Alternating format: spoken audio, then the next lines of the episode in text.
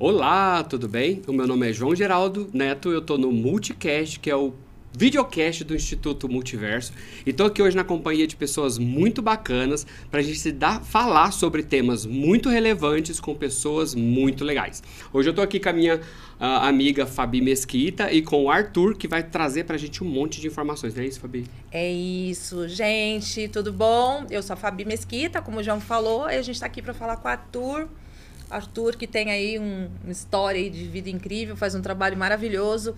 Arthur, eu queria te saber, assim, primeiro, você fala um pouquinho de você, da tua formação, por que, que você foi fazer medicina? Era só para fazer uma coisa assim, meio de Mauricinho, pegar as meninas, ou não? Tinha alguma coisa, assim, mais profunda? E por que medicina preventiva? Porque a gente aí, num ambiente tão capitalista que a gente Sim. vive, geralmente as pessoas pensam assim, ah, eu vou abrir um consultório, vou ficar rico, vou pegar mulher, vou não, é. aí você resolveu um, um, caminho diferente, né? Mais social, de mais construção.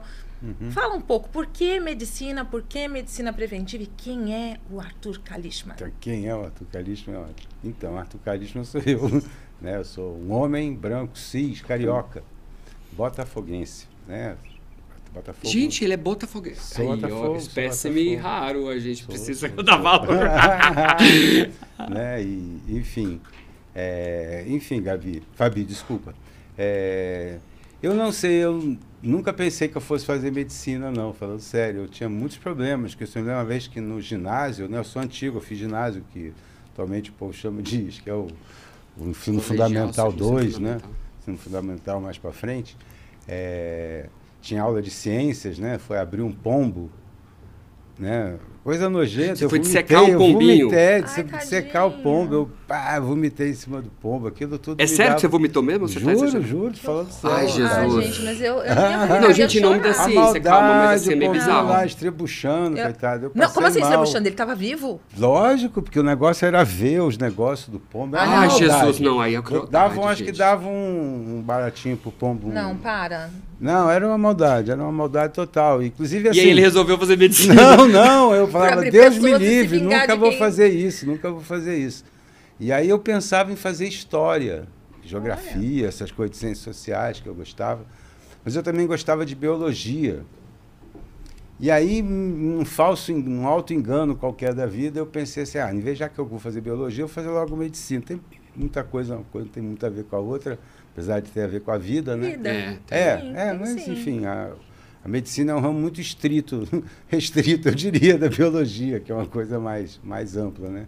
É, e assim, fui fazer medicina, né? Essa dificuldade do pombinho me acompanhou, né? Na vida toda mesmo. Só que aí passou Até a ser hoje. com gente, mas lá pelas tantas você tem que entrar na roda, né? E você vai, aprende a cortar, costurar, lidar com as pessoas. Eu até dava um bom clínico, né? Eu gostava de clínica. Mas essa mesma coisa que eu acho que me fez querer fazer história, geografia, esse olhar para as questões das ciências sociais, né, acho que acabou também no decorrer do meu curso médico. Ah, eu fui conhecendo, eu fiz na UERJ, né, como eu falei, eu sou carioca, fiz, fiz faculdade lá na, na Faculdade de Ciências Médicas da UERJ. Lá tinha o Instituto de Medicina Social, que era um instituto de medicina, atualmente chamado Instituto Ézio Cordeiro, em homenagem ao Ézio, que era, foi meu professor, muito querido. Foi uma das pessoas, inclusive, que me, me, enfim, me impressionou pela, por esse lado que a medicina tinha, né? Tanto do ponto de vista, o, o, o MS ele tinha um ambulatório de medicina integral, que era uma coisa muito interessante, que já no quarto ano eu Falei, uau, porque era uma formação muito hospitalocêntrica, muito medicona no sentido enfermaria, né, terciária e tal. E tinha esse ambulatório de medicina integral que falava, não, você tem que ver as pessoas integralmente, dentro do seu contexto social, da sua vida, o lado da, das emoções, psicológico. Então, a gente chamava AMI, Ambulatório de Medicina Integral, antes até, eu acho que um pouco na linha, ou bem na linha do princípio da integralidade do SUS, é. que é um princípio muito muito do, bacana. do atendimento humanizado, talvez Exato, também, a né? integralidade, eu acho que ela é mãe, vamos dizer assim, enquanto é um princípio uhum. norteador que deu muitos frutos ricos dentro do SUS. A humanização, humaniza SUS é uma das vertentes, vamos dizer assim, de uma operacionalização desse princípio da integralidade no SUS.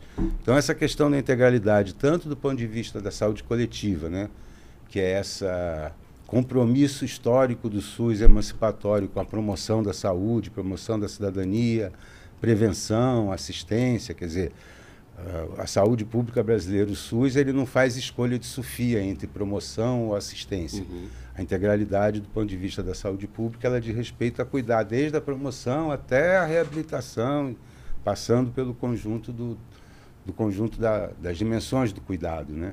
E do ponto de vista individual, cuidar daquela pessoa como um todo.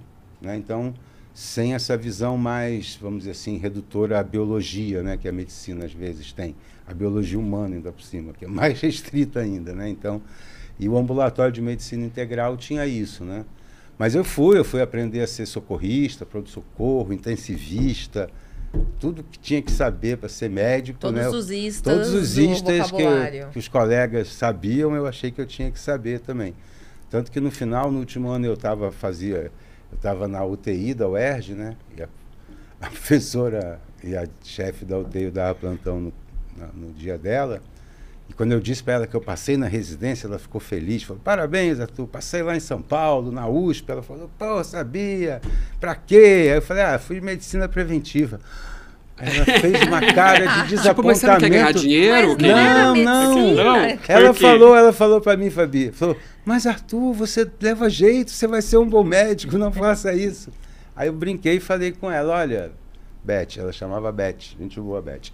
Ótima pessoa boa médica. Eu falei, Beth, você me deu o diploma de médico clínico, né? Porque eu ainda tinha algumas dúvidas no fundo do meu coração se eu estava indo para a saúde pública, porque eu não levava jeito para ser médico clínico, né?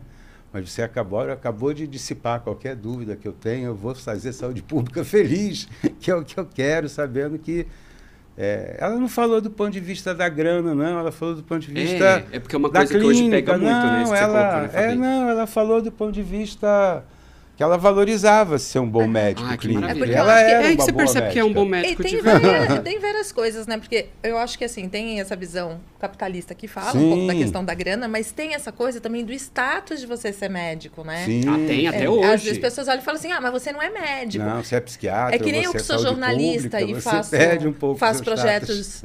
Eu, eu sou jornalista e faço projetos de comunicação para educação em saúde, por exemplo, e tem gente que fala para mim: ah, mas você não quis trabalhar na área? Por quê? Porque não trabalho em jornal não trabalha em TV. Aí o pessoal acha que isso não é. Eu acho que é um pouco parecido, não, né? É um pouco isso. E é engraçado que dentro da própria medicina, assim, meu namorado faz medicina também, e aí ele fala que eles brincam muito, eles zoam entre eles ali, que, por exemplo, o otorrino, o ortopedista, ortopedista não ah, são sim, médicos, cada especialidade né? tem lá as suas tem as suas piadas, tem né? Suas piadas, suas tem piadas uma, maldosas. Você tem uma renca, né? Você vai na turma, cada um foi fazendo alguma coisa. O Arthur, e deixa eu te perguntar aqui, é, quando é que o HIV entrou na sua vida, assim, HIV Olha, AIDS? a primeira vez, ó, né, juntando com essa história que eu estava contando, a primeira vez que o HIV AIDS entrou na minha vida, eu estava justamente dando plantão na UTI da UERJ, meu último ano, 1984. Início da pandemia aqui, né? E chegou uma figura, um paciente que deu entrada no meu plantão lá de terça-feira, um jovenzinho, provavelmente gay, eu não saberia dizer, porque ele já chegou chumbadaço, muito magrinho, todo ferrado, cheio de machucado, que hoje eu sei eram sarcomas de capas, assim, disseminado, bem ferrado, o pobre chegou, ninguém sabia muito bem que aquilo era, que aquele menino Só tinha. Só um, um, coisa, quando o, o, Arthur fala provavelmente gay ou po possivelmente, é porque a HIV, a AIDS, era uma doença disseminada entre os gays. No, no né? Brasil. No Brasil. Na África, não. Na África, não, mas a Estados Unidos, os países é, é. Em desenvolvimento, desenvolvidos em desenvolvimento são. Sim. Ainda é, né, Arthur? Sim, sim, é, então é uma realidade. Naquela e é muita época... irresponsabilidade. Até hoje, né? O Brasil ainda é assim. A gente não falar e não é. assumir isso. Não, né? não, eu digo provavelmente porque eu não consegui conversar com ele. Ele chegou muito detonado. Mas muito provavelmente, de fato. Né, um menino, um jovem, né? É, bem ferrado. É, tanto que no outro plantão da outra terça-feira ele não estava mais. Mas aquilo passou na minha vida, assim. Assim, num, e, na e época... em 84 você já sabia que não, tinha um diagnóstico? Não, não, na época aquilo foi uma história, uma história estranha. Um... Mas marcou, né? Marcou, não, ficou, ficou, ficou para mim. Até porque eu me lembro que era uma época que eu tava, eu era interno, sextonista, nervoso para me formar, prova e se eu sei, não, enfim. Se, né? Eu estava com desidrose. Sim. Quando você fica muito estressado, eu né? Eu tenho desidrose. Eu também é, tenho. Mas faz tempo que eu não tenho. Não que eu não tenha estresse, mas acho que bate em outros Meus órgãos de choque vão variando. Naquela época era a pele. Então, cara, eu estava todo atacado. E eu fiquei com medo de encostar, de chegar perto do cara, porque ninguém sabia o que era. E eu me lembro que eu fui, eu lidei assim com, com temor e sem saber muito bem o que era e com um afastamento dessa primeira. E, e, não juntei nada com nada, porque ainda era 84, eu nunca tinha lido nada sobre HIV, sobre AIDS e nada. A segunda vez que eu ouvi falar de HIV AIDS foi o Paulo Teixeira. Uhum, maravilhoso. Né? Eu estava já na residência, né? né? Porque isso foi, tava, isso foi no Rio, na UERJ. Eu entrei na, na residência, no R1 ou R2, a gente teve uma aula com Paulo Teixeira e com a Valquíria Pereira Pinto. A Valquíria era professora lá da, da MI, da, da, da USP, da Medicina. E o Paulo já estava coordenando o programa, porque ele, ele começa em 83 aqui em São Paulo. Uhum. Um ano antes de eu ter visto esse paciente uhum. lá no Rio, já tinha o programa aqui em São Paulo. É... E aí o Paulo fez uma fala muito assim marcante para mim sobre essa questão da AIDS, falando, eu me lembro que eu falei, caraca, esse negócio da AIDS é uma mistura de, de ranceníase com loucura, né? Assim, o, o grau de de preconceito que isso gera, de afastamento, estigma, estigma né? né? Porque a, a porque era uma coisa que tinha do corpo, de pega, não pega, passa, não passa, e a coisa da deformidade, da, do medo, da morte e tal, e do, do isolamento, né? E, e, o Paulo já trazia o caráter moral, né? Do, do preconceito, da discriminação e da perda de, né? Que o, como, como Herbert Daniel depois conceitou na, da morte civil, né? Sim. Que aí eu juntei com a loucura, né? Que é um que é um tipo de morte, né? Você que é um tipo de morte civil, né? Quer dizer, quando você perde o seu o seu status de estar aí entre os pares, né? Você foi foi embora antes, mas aí e aí eu fiquei muito impressionado com aquilo, né? De e mas também eu, foi uma coisa que bateu e passou assim, bom, né? Uhum. E eu voltei para o Rio quando acabou a residência. Eu tinha passado num concurso lá, assumi, eu tinha feito concurso originalmente para ser médico sanitarista em Paraty, que eu achava que ia ser uma boa vida. E de fato acho que seria, mas eu quando cheguei lá, eu tinha ficado mais um ano em São Paulo, não tinha mais a vaga lá em Paraty, só tinha vaga é, em, em, São Gonçalo. Né? Ia dizer que é em São João do Miriti para rimar, mas não era. É, aí é muda um bocado, né? Que Puts. você sai de um lugar muito pequeno e tranquilo, que seria Paraty. Não, nunca cheguei a ir para lá, né? pois é, você iria é, sem, é. com a expectativa de ir para um lugar, vai para São Gonçalo, Isso, que é uma cidade uma... grande, não, pobre, periférica, pobre. Fui é. cair num lugar muito ferrado, no meio de uma comunidade completamente estrupiado, um centro de saúde mais estrupiado ainda, não tinha nem geladeira, não tinha nada. Não...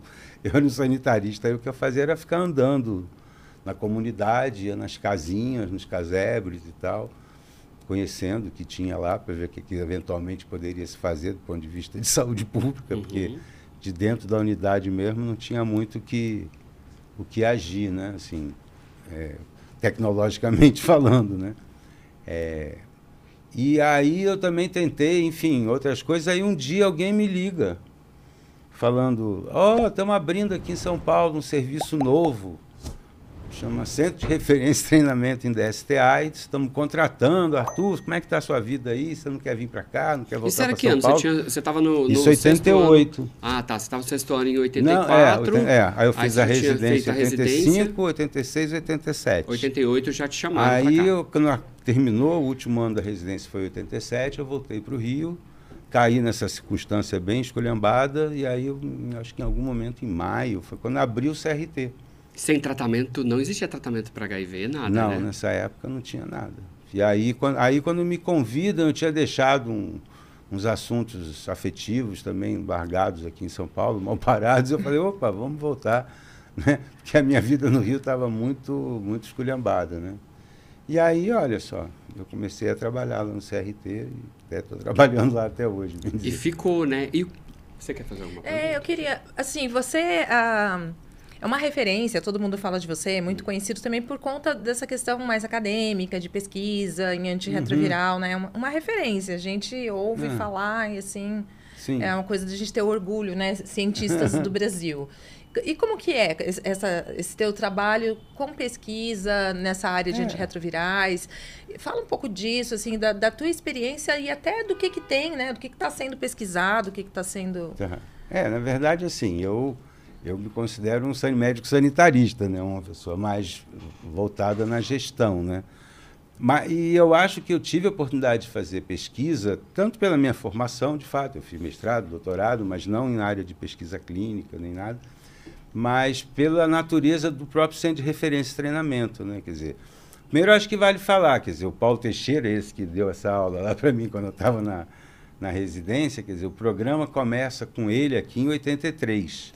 Né? O, o, Paulo Teixeira é uma grande referência é, para a luta gran... contra isso. Era uma pessoa para a gente chamar, inclusive, é. Inclusive, João? que é um cara que... extraordinário, que eu acho que ele tem muita coisa Eu acho que as novas gerações, a gente tem essa coisa é. de, às vezes, é importante valorizar, né? A gente trabalha com juventude, sim, a gente sabe sim, mais sim. que ninguém como é importante é, valorizar e, e, dar visibilidade uhum. para o trabalho do jovem, mas às vezes a gente perde essa perspectiva intergeracional. É. Eu acho que seria interessante trazer não, não, é. uma galera das antigas para as pessoas uhum. conhecerem como que não. tudo começou, é. né? Reconhecerem, né? Reconhecerem e reconhecerem. Não, e até pegar, quer dizer, retomando aquilo que você falou quando eu falei que era um jovem provavelmente gay, não sei o quê, quer dizer. Em 83, aqui em São Paulo, tinha um movimento gay já bastante forte, uhum. organizado, né? Sim. Bastante vocal, com jornal, Lampião da Esquina, enfim, tinha um movimento. E esse movimento começou a ler e ver que tinha essa doença nova que no Ocidente, né, embora quer dizer, a, o HIV provavelmente foi, vem uma mutação de um vírus que era um, o H, vírus do macaco e que foi passou para o ser humano na África e tal, e na África a transmissão sempre foi predominantemente heterossexual, embora também seja homossexual, tem a transmissão é sexual, né? Sexual. E os seres humanos namoram de várias formas, né? Somos sortidos e variados. Que bom. Né? ainda bem, ainda bem. Né? Bem né? Enfim, é, o movimento gay aqui de São Paulo naquela época procura a Secretaria da Saúde e demanda, fala, ó, oh, tá tendo esse negócio aqui que está atingindo a gente, ao que parece somos nós que estamos se ferrando aqui com esse negócio, vocês não vão fazer nada não tinha ainda, o Brasil era uma ditadura ainda, em 83, né, mas já tinha eleição direta para governador.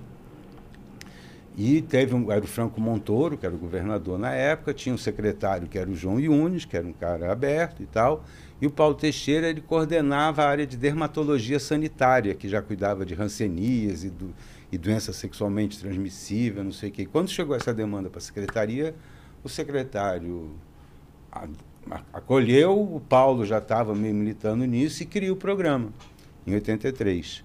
Né, junto lá no Instituto de Saúde, cria o Disque AIDS e começa a ter uma interlocução já desde o nascimento com o movimento social. Aliás, foi uma resposta. Dizer, então, a criação do programa aqui em São Paulo não foi uma ação, vamos dizer assim, tecnocrática. Foi uma ação responsiva, uma política pública que foi criada em resposta ao movimento social. E desde o começo essa é uma marca da, do, da resposta brasileira à AIDS, né? Quer dizer, ela sempre dialogando com uma demanda social forte, né? Nessa brincadeira se cria o GAPA, que é o primeiro, primeiro primeira ONG AIDS e tal, né? Começa a ter a questão da, das prefeituras, aí vem a prefeitura de Santos, uma primeira prefeitura petista, o Davi Capistrano, um sanitarista também porreta pra cacete, o Fábio como, como coordenador, e Santos, na verdade, foi o primeiro lugar que botou o tratamento, quando o tratamento aparece, né? Quer dizer, mas é, o, o programa de São Paulo ele sempre foi muito rico, ele começa em 83 e em 88 teve, teve altos e baixos, mas em 88 é criado o CRT. O Paulo foi saído do programa por azar do Pinote, do governo da época, como o vírus chegou aqui no começo da década de 80, quando deu 88, 87, todo mundo começou, quem se contaminou no começo da década de 80, começou a desenvolver AIDS. E era uma desgraça, era gente morrendo na porta do Emílio Riba, não sei o quê.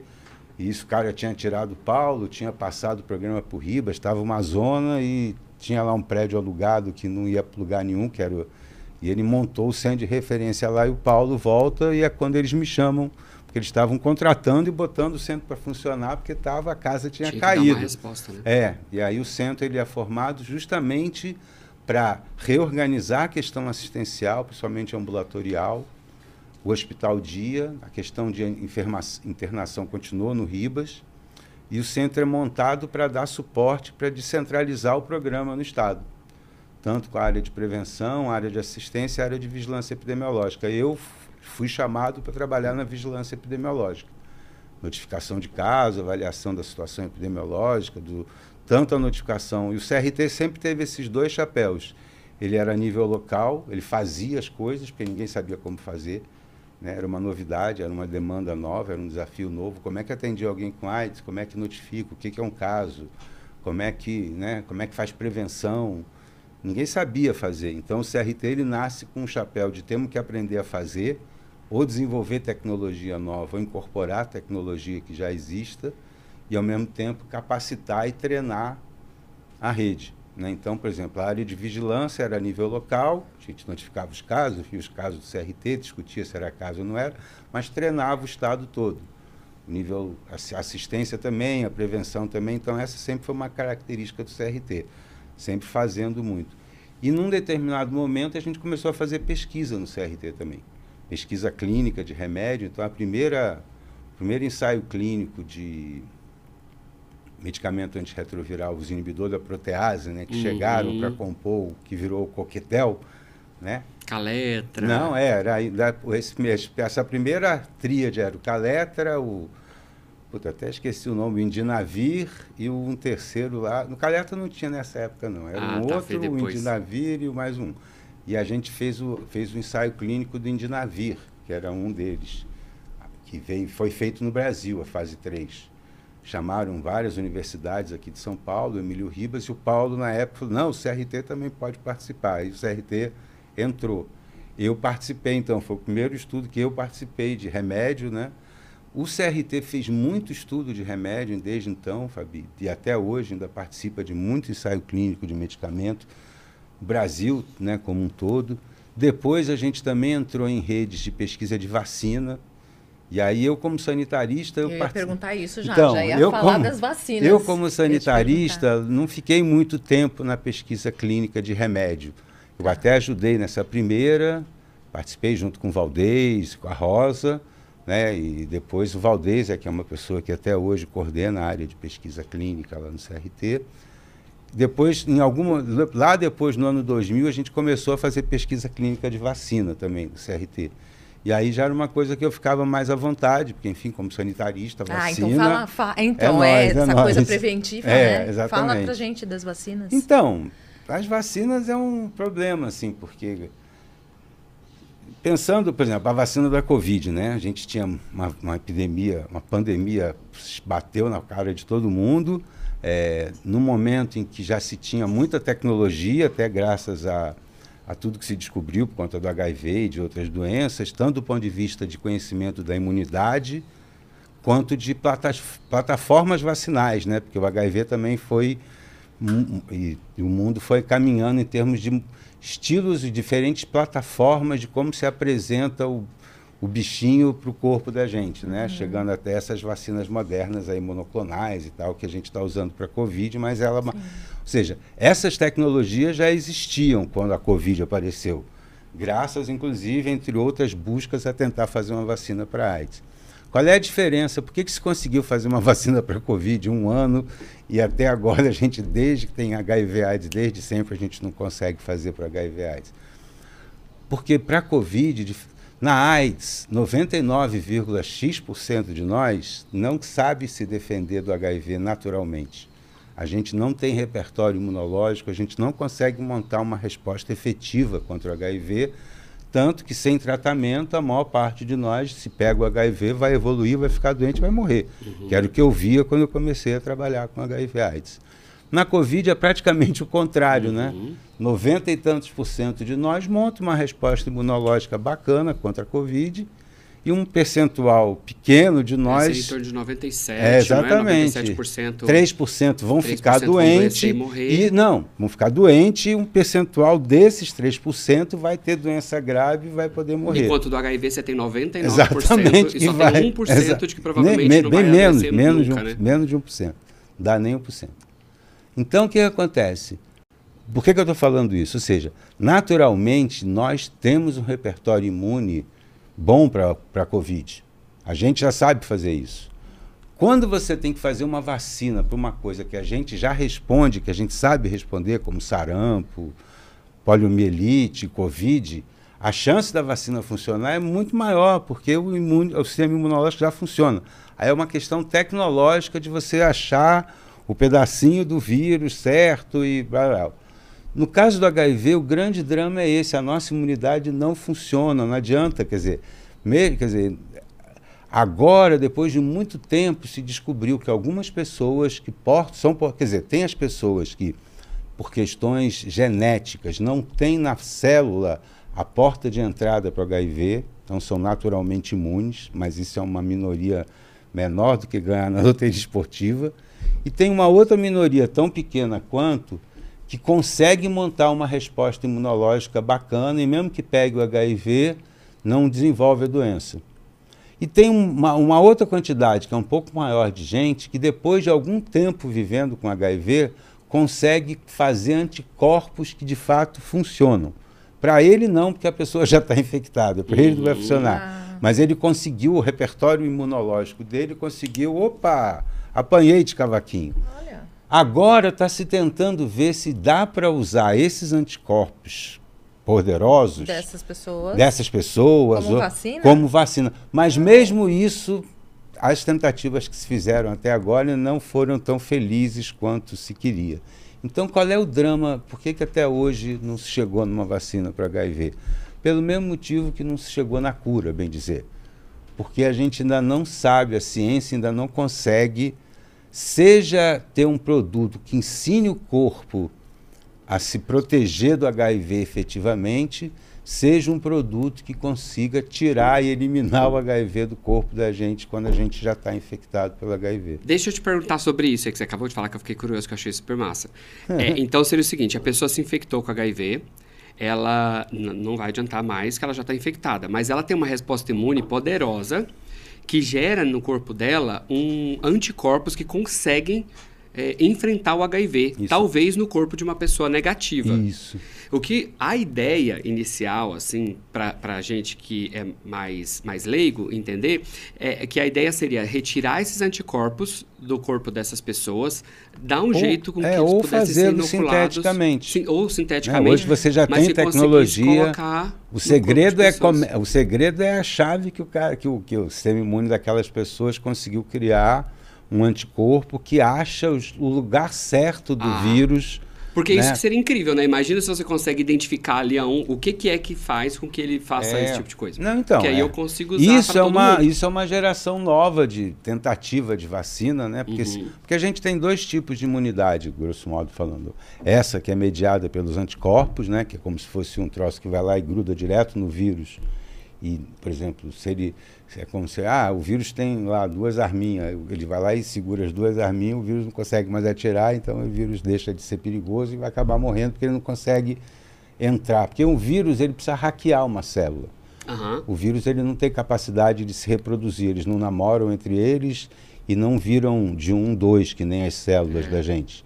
O vírus, pra, por definição, para se reproduzir, ele tem que piratear uma célula. Ele tem que entrar na célula, jogar o material genético dele dentro do material genético da célula e botar a célula para trabalhar para ele. Exato. E ela, a célula, é que passa a fazer os pedacinhos do vírus, monta o vírus, aí quando tem pronto, ele pff, sai e ele destrói a célula. Mata a célula. Então, um jeito, a imunidade de anticorpo, ela, é, ela tenta impedir que o vírus entre na célula. E que é o mesmo que o medicamento faz hoje, só que de quem já depende, está infectado. Depende, depende da classe, depende né? Depende da classe. Já a imunidade, outro tipo que tem, que é a celular, ela reconhece células que já estão infectadas e vão lá e tentam detonar aquela célula para que o vírus... eles identificam, né? Isso. Ah, aquela Gente, célula ali... A coisa Cara, é, é bizarro, é, né? Bizarro, é, bizarro. é muito louco, porque... É. A gente, mas a gente é, que, na que verdade... não é, não é racional, mas até o vírus não, eu fico tudo isso... Não, na verdade... Assim, Vamos na conquistar verdade, este corpo. Eu, eu penso, eu, ve, eu não vejo isso, eu tento não ver isso de um jeito bélico. Sim. Né? Porque você pode ter uma visão bélica dessa coisa toda, e aí as nossas defesas contra os vírus maldosos. É, o soldadinho. Né? O soldadinho, né? é. Eu, vi, eu não, um isso eu, eu, eu tenho uma. Eu ve, assim. A gente, pessoal, nós, seres humanos, cada um de nós, A gente é mais não a gente do que a gente. Ou seja, a gente. A gente Fiquei acha que a confusa. parte. Eu também fiquei um pouco A confuso. parte da, a gente acha que a parte de fora da gente, da pele, é a principal forma de contato nosso com, com o mundo. Não é. A pele justamente existe para impedir que a gente interaja com o mundo. A principal superfície nossa de contato com o mundo é o nosso trato respiratório e o nosso trato digestivo. É por ali que a gente interage com o mundo. Quando a gente respira e quando a gente come. É aí que a gente interage. Não é pele, é mucosa. E a nossa, o nosso intestino, ele é todo forrado de milhares, milhões, bilhões, de, bactérias, bactérias. que são que fazem a mediação, inclusive sem elas a gente não digeriria nada. E elas estão altamente implicadas na nossa imunidade. E por isso que eu falei, e a gente tem mais desses bichos do que das nossas próprias células. Voltando para trás, então a gente é mais outra coisa do que nós Que nós mesmos. mesmos. Gente, eu acho que nós vamos colocar. Eu vou colocar isso na legenda Eu desse achei vídeo. muito Nós somos mais dos outros outras do que de coisas nós do mesmos. que nós mesmos. Mas outras enfim, coisas, é, né? enfim. Caraca, muito Dá uma louco. Então- poesia boa também. É, não, mas não, mas por isso que eu Mas penso. isso- eu isso tento tá- não ver isso de um jeito bélico, eu tento ver isso de um jeito que é um barato, que é, ou seja, nós, a gente ser humano é muito metido, né? Por isso que eu falei lá para trás que ser médico, a biologia é um jeito é dos mais restritos de ver a vida, né? Quer dizer, é, a gente é muito metido, mas na verdade a gente está aqui junto com tudo, viajando nesse mundo, nesse negócio, a milhões de quilômetros de- de velocidade. E essa interação ela vai para vários lados, pode ir para vários lados, né? Infelizmente a nossa relação com HIV não é de fato das mais felizes, né? Ela, ele é um bichinho que não a, a gente, né? Que nem tem pessoas que têm relações tóxicas com a gente, né? Pode ter Exato. alguns bichos que também vão ter relações tóxicas. Tem outros bichos que, Que se não fossem ajudam, eles a gente estava e ajudam, a gente né? não, não, a gente lá, aquele nem bichinho que fica vivia. na baleia lá e ajuda ela. É, não, exatamente. Então Tem é vários, né? Vários bichinhos. as- é, as então, o- do mesmo jeito que as nossas emoções e que a gente está aqui interagindo e olhando e sa- se sacando, né, enqu- enquanto pessoas nesse macro mundo, é, e essas interações são mediadas pelas nossas emoções, pela nossa inteligência, não sei o quê, esses bichos estão lá interagindo também, Ao mediado por outras por outras energias, por outras mediações, né? Mas- Mas é relação, é vida de relação do mesmo jeito. Você falou uma coisa interessante dessa coisa da respiração e da alimentação, porque, por Uhum. exemplo, na medicina eh, tradicional asiática, Sim. né, é, é tudo tem tudo a ver. E to- As pessoas aprendem. O tempo que eu vivi lá na Ásia, nas escolas tinham às vezes aula de respiração, é, de ué. meditação, mas era meditação no contexto da respiração. Isso, isso. E aí tinha. A gente só conhece yoga, mas eles têm várias, Sim, né? sim, Tem várias. milhões de. Várias e, a- e práticas nas e próprias filosofias. escolas, eles já trabalhavam essa questão da respiração. E da alimentação, para eles também é muito. E, Sim. pro- e, e pensando em ancestralidade entre os indígenas também, né? A, a questão da Sim, alimentação, sim, como sim, lida. É que a É. gente, a, a vida ocidental, ela é muito. A gente se apartou, né? Eu, eu acho que se apartou, né? Da- da- É, da- a contemplação, contemplação é uma coisa que não existe na, na nossa sociedade, É. né? É. E ela aj- ajuda, eu imagino que ajude muito numa série de questões. Sem dúvida. Deixa eu te perguntar aqui, vamos falar um pouquinho de pesquisa, que a gente já já É, pulou assim, por né? favor. Eu, eu ia perguntar É, um troço, só que eu achei meio. boa. Não, mas eu- é isso mesmo que é o objetivo, tá, Arthur? A gente quer mesmo que viaje, porque eu acho que a gente tem tempo aqui pra conversar, Tá. porque não é um vídeo de 12 minutos, Uhum. sabe? É por isso que a gente tem tempo pra gente conversar. E o que eu- a gente quer é absorver mesmo coisas de você que talvez numa entrevista você não vai falar, tá? Mas eu ia te fazer umas perguntas que podiam trazer um clima muito pesado aqui pra gente. E a gente, eu acho melhor a gente pa- passar por um, um assunto um pouco mais filosófico e gostoso de fazer, como esse que você trouxe das bactérias, nossas companheiras. certo. né? Mas assim, é, seguindo na linha do que a Fabi falou, das pesquisas, dessas coisas que estão adiantando, eu trabalho com HIV há muitos anos, né? Sim. também. É, e a gente sempre escuta uma esperança que as pessoas têm com relação à cura. Né? As pessoas. Eu tenho uma, uma visão muito particular com relação a isso. Né? Eu vejo que quando a gente fica muito fixado à cura, a gente acaba criando uma expectativa que pode não ser sanada e isso pode me gerar uma ansiedade que não vai ser bacana. É, ao mesmo tempo, existem pessoas que criti- criticam muito o foco no tratamento, por uma questão muito é, biomédica ali, né? De tratar com medicamento, as, uhum. tudo tratar com medicamento. Mas a gente está tendo um anda, é, a gente está vendo a ciência evoluindo de um modo onde os medicamentos ainda estão sendo protagonistas no uhum. cuidado do HIV. Sem dúvida. A, vac, a vacina não, a, a injeção de longo prazo, as, as. Como é que chama isso? A injeção de longo prazo? Long é, term. É. É, injeções de longo prazo elas são elas estão sendo usadas para poder trazer uma qualidade de vida uma melhor adesão nas pessoas uhum que, que você, particularmente, não vou te perguntar o que, que você acha, porque você é um homem da ciência, é óbvio que você apoia é, esse tipo de coisa. Né? Mas, assim, é, como que você vê isso chegando para a nossa realidade brasileira? Uhum. Porque o que a gente vê, os estudos, eles já estão chegando no Brasil, já tem aqui, mas que que você, como que você vê isso implantado aqui para gente? E até traduzir um pouco, né? Porque às vezes quando a gente vai ler essa, esse tipo de literatura falando, é, é tudo muito difícil para a gente que é leigo entender, né? Uhum. Se puder traduzir para gente. É, enfim, como, como vocês estavam, como a gente estava falando, quer dizer, a gente, do ponto de vista de vacina, de fato, a gente ainda não, não conseguiu chegar em algo que seja efetivo. Se a gente pensa em cura, a gente também não tem nada efetivo. Mas se a gente pensa em tratamento, a gente tem, alto, tem muita efetividade, né? No limite, a gente pode dizer que a gente tem hoje uma cura funcional da AIDS. Exato. Né? Ou seja, embora você não tenha ainda nenhum medicamento consiga eliminar o vírus do corpo da pessoa, com uma estratégia medicamentosa, hoje, né, é, com os medicamentos que existem, a pessoa conseguindo se manter em uso daquele medicamento de uma forma contínua e bacana, ela vai ficar com a carga viral, né, com a quantidade de vírus no corpo indetectável pelos exames que a gente tem. A gente sabe que isso não é que ela acabou com todos os vírus do corpo dela, mas do ponto de vista funcional, ela está com a carga viral indetectável e isso tem um significado clínico para ela, que ela não vai ficar doente, ela não vai evoluir para AIDS, porque não, o HIV não está lá detonando o, o CD4 dela, os, os, glóbulos brancos dela e, e, acabando com a imunidade dela, embora isso seja um processo paulatino, esse, ele para. Você não, não se consegue parar tudo que o HIV faz de ação inflamatória, mas você consegue manter a questão legal, né? E a pessoa não transmite o HIV. Né? Ou seja, o, o tal do indetectável igual ao intransmissível, quer dizer, a pessoa. Então, do ponto de vista prático, funcional, né? por isso que eu chamo cura funcional, né? a pessoa está curada, ela não vai ficar doente de AIDS. E é como se ela não tivesse o HIV até do ponto de vista da transmissão. Ela não transmite o HIV. Seja uma gestante para o seu filho, seja uma pessoa namorando com outra pessoa e eventualmente namorando sem camisinha.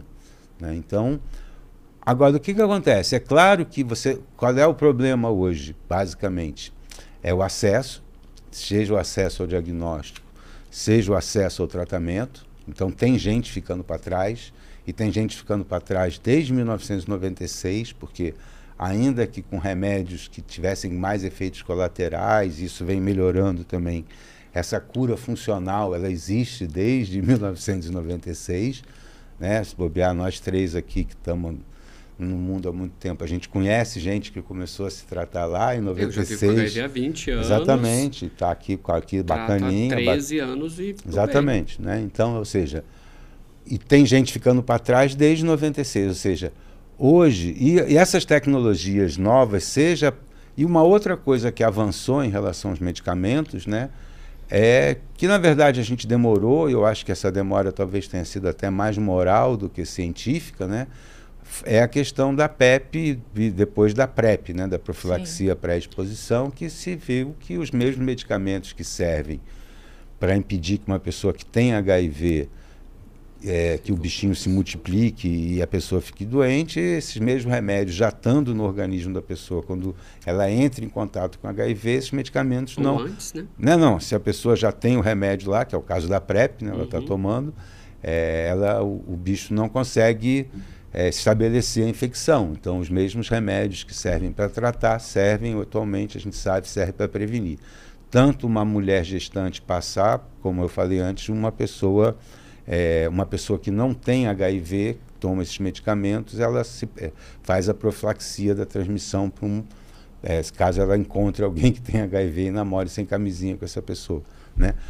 Esses medicamentos tanto para tratar quanto para prevenir, a grande questão é a adesão.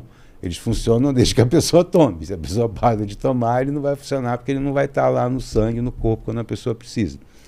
Esses novos medicamentos que você tem falado, de longa ação, né, que são medicamentos injetáveis, de depósito, e que a expectativa é que eles permaneçam no corpo da pessoa por um mês, dois meses, três meses. Eu sempre faço muito uma, uma metáfora, uma comparação com, com anticoncepção, né? Uhum. Quer dizer, a pílula anticoncepcional atualmente, ou historicamente, a mulher tinha que tomar todo dia até que apareceram os hormônios injetáveis, Uhum. ou os chips, né? Que a, a mulher, a pessoa bota, os implantezinhos, né? né? que fica lá, papapá. Tem até três anos. Exatamente. Implante de até Exatamente. três anos. É, é mais ou menos a mesma lógica, ou seja, e com isso o que, que se espera? Que você não, que você consiga ultrapassar de alguma maneira o problema associado à adesão.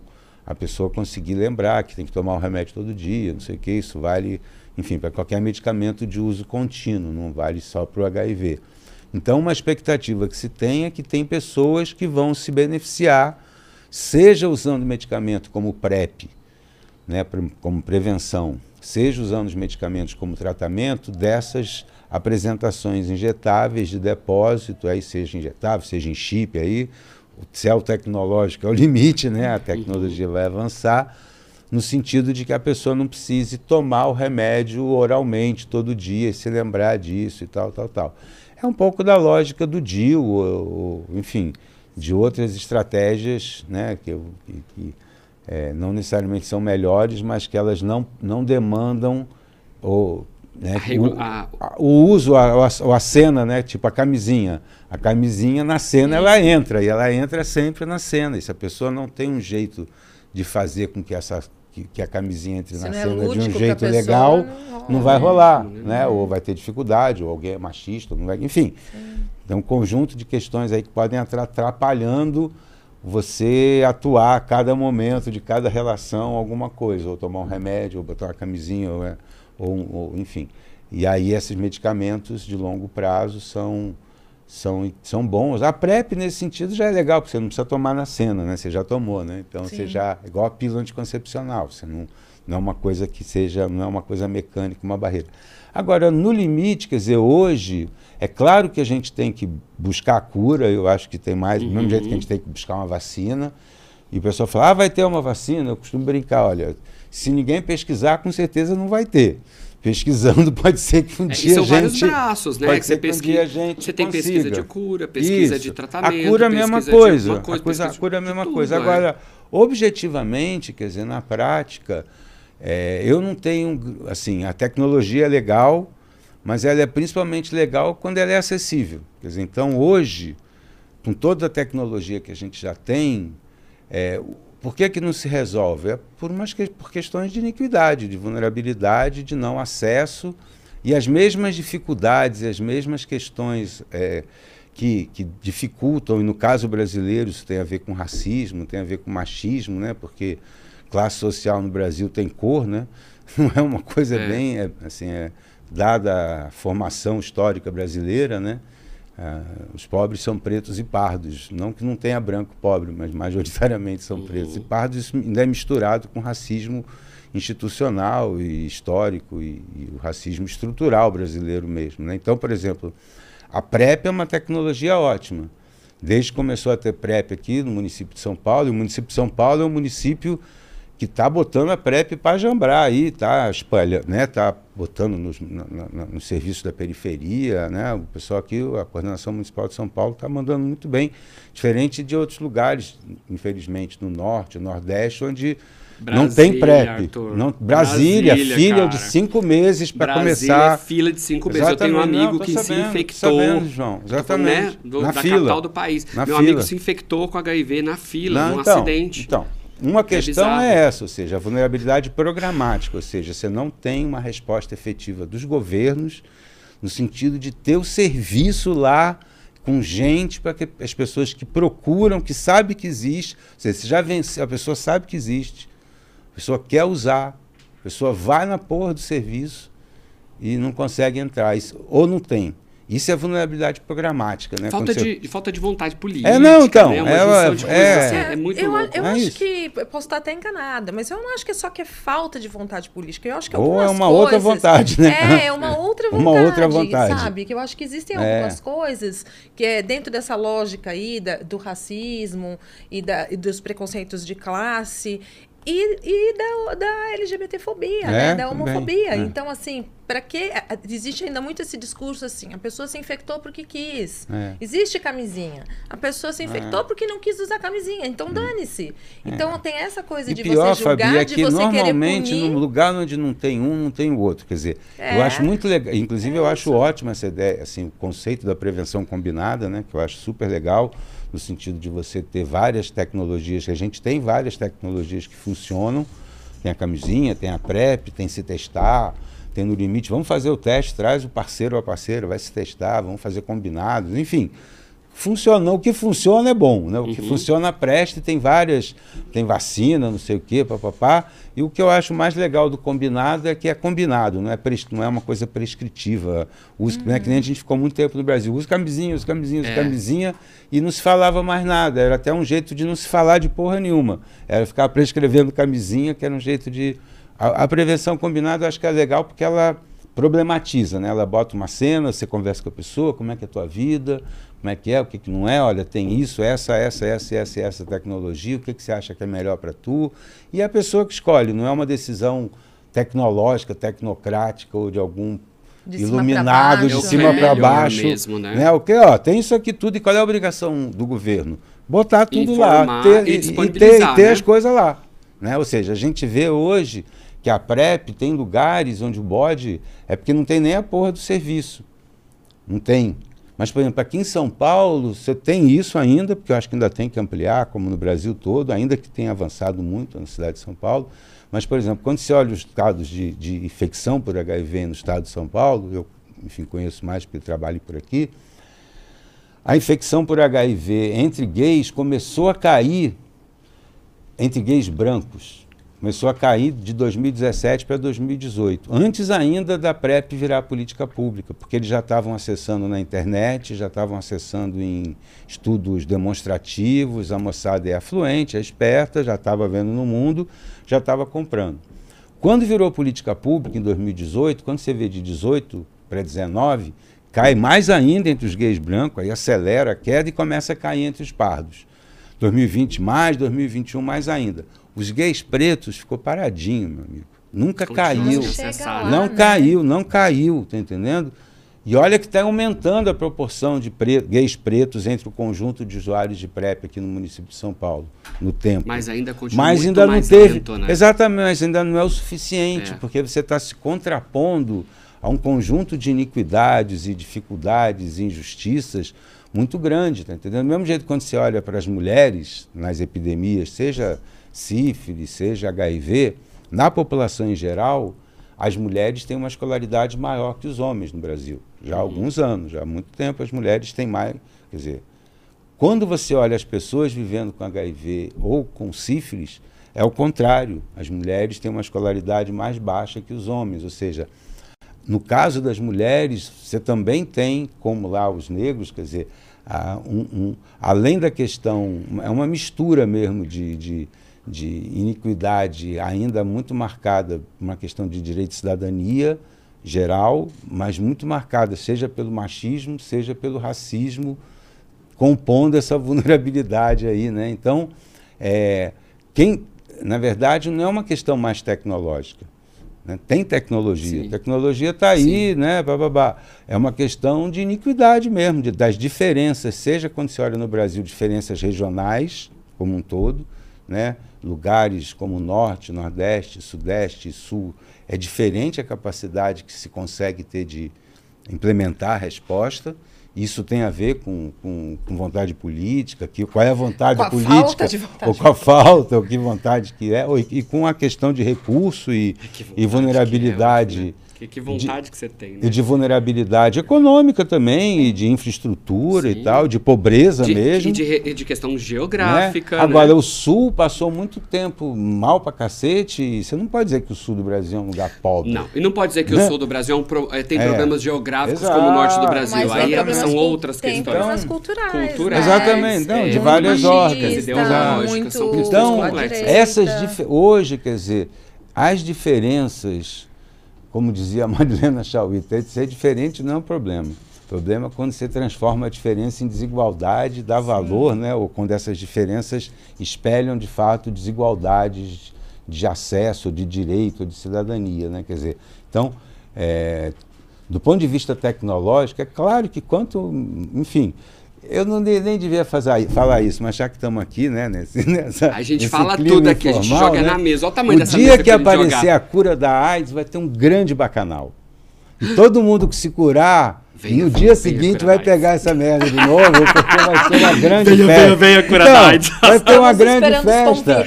Vai ter uma grande... Estamos aguardando então, o que, que vai acontecer nessa festa? O nego vai namorar muito, e, aí o cara que se curou aqui vai pegar de novo. De novo, vai se curar, é o que eu falo. Porque então, na verdade, novo, então é, é claro que é bom que chegue a cura da AIDS, do mesmo jeito que é ótimo que você tenha cura para sífilis, para tuberculose, para um monte de coisa, é. né? Mas assim, nenhuma doença foi eliminada ou foi controlada através da cura individual de ninguém. Sim. As doenças que foram eliminadas, ou é porque você teve uma vacina altamente efetiva, e a vacina tipo varíola e tal, e você conseguiu eliminar a doença, e outras doenças, como por exemplo a tuberculose, ela começou a cair na Europa muito antes de ter tratamento, uhum. porque as condições de vida mudaram. Ou seja, é claro que, assim, e por exemplo, a PrEP. A PrEP é uma estratégia biomédica que está tendo um impacto inegável. Aí eu queria te falar isso, porque assim, na verdade o que você falou agora, que você percebeu aqui em São Paulo, dessa redução, uhum. é o que eu costumo falar. Eu falo assim, que na minha opinião, as estratégias de tratamento e de prevenção, elas estão muito evoluídas cientificamente, né? A gente já tem várias delas que estão aí, tipo é, pode apoiar nelas para a eliminação da AIDS. Né? Sim, Quando sim, eu falo eliminação certeza. da AIDS, eu falo do fim de mortes por Isso, HIV. Com certeza. É, e aí, a gente. Mas de todas elas, a que eu acredito, seguindo o que eu percebi, o que eu acessei de estudos, é, Nova York, Califórnia, São Francisco, Londres, França, é que a PrEP é o que está mais avançado. Então, porque respeita a autonomia das é, pessoas. Quando né? você olha aqui em São Paulo, a, a infecção é, por exemplo, entre heterossexuais e por uso de droga e tal, por um conjunto de questões, por exemplo, aqui em São Paulo a entrada do crack, então diminuiu muito o compartilhamento de agulha e seringa, uhum. pelo menos para o uso de BRAC, né? Não sei como é que está agora a história do slam, do chemsex, é uma coisa que a gente tem que ver, o quanto que tem droga injetável entrando na roda do chemsex. Precisamos de pesquisa, hein, Mas Arthur? Isso exatamente, não, isso é uma também, questão... Vem com a gente, porque a gente isso é falou é sobre isso aqui. Não, essa e a gente precisa é de pesquisa. Isso é importante. É, porque isso pode ser um, uma mudança no jogo, né? De repente tem um novo fator. Um Mercúrio retrógrado. Exato, um Mercúrio retrógrado na história.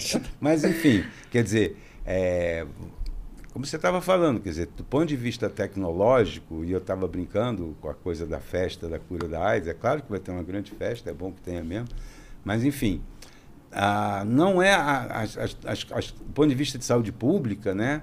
Quer dizer, não, nunca foi um comprimido. E mesmo quando você olha a PrEP, aqui em São Paulo, por exemplo, aquilo que eu falei, a transmissão heterossexual já vinha caindo, aqui não caía de jeito nenhum, era a transmissão entre os gays. Então, a PrEP, de fato, foi uma mudança, foi mesmo o tratamento como prevenção, que também é uma coisa eficaz, quer dizer, uma pessoa em tratamento, ela para de transmitir o vírus, né? Então, é claro que quando você pensa na prevenção combinada, o tratamento com prevenção está no pacote. Mas a gente já tinha uma cobertura em São Paulo, como tinha na Inglaterra, como tinha em Nova York, grande de gente em tratamento. E mesmo assim a transmissão entre os gays não caía. Ou seja, o que fez começar a cair a transmissão é, entre gays, seja na, na Austrália, seja na Inglaterra, Nova York, na, em Paris ou em São Paulo, foi de fato a PrEP. Né? É claro que ela tem um limite, quer dizer, e a gente não chegou nem perto dele ainda. A gente tem que ampliar ainda mais a oferta de PrEP, né? Ou seja, a gente tem que ampliar a oferta das estratégias biomédicas, né? E assim, sem grande, sem vergonha de, de falar isso. Eu, como médico sanitarista, não tenho problema de falar isso. Agora, é claro que eu tenho, ao mesmo tempo, né, e agora o, o Lula lançou o CIEDES, né, não sei se vocês já ouviram falar, que é esse Comitê Interministerial para a Eliminação das Doenças de Determinação Social. Ah, sim, sim, sim. Né? Ou seja, sim. que justamente pega tuberculose, hanseníase, filariose, oncocercose, geomintíase, quer dizer, tem um conjunto de doenças que não é por falta de tecnologia que elas ainda estão colocadas aí, elas estão aí por causa de determinantes sociais. E aí é, o legal do comitê interministerial é isso, quer dizer, não é uma questão da tecnologia da saúde.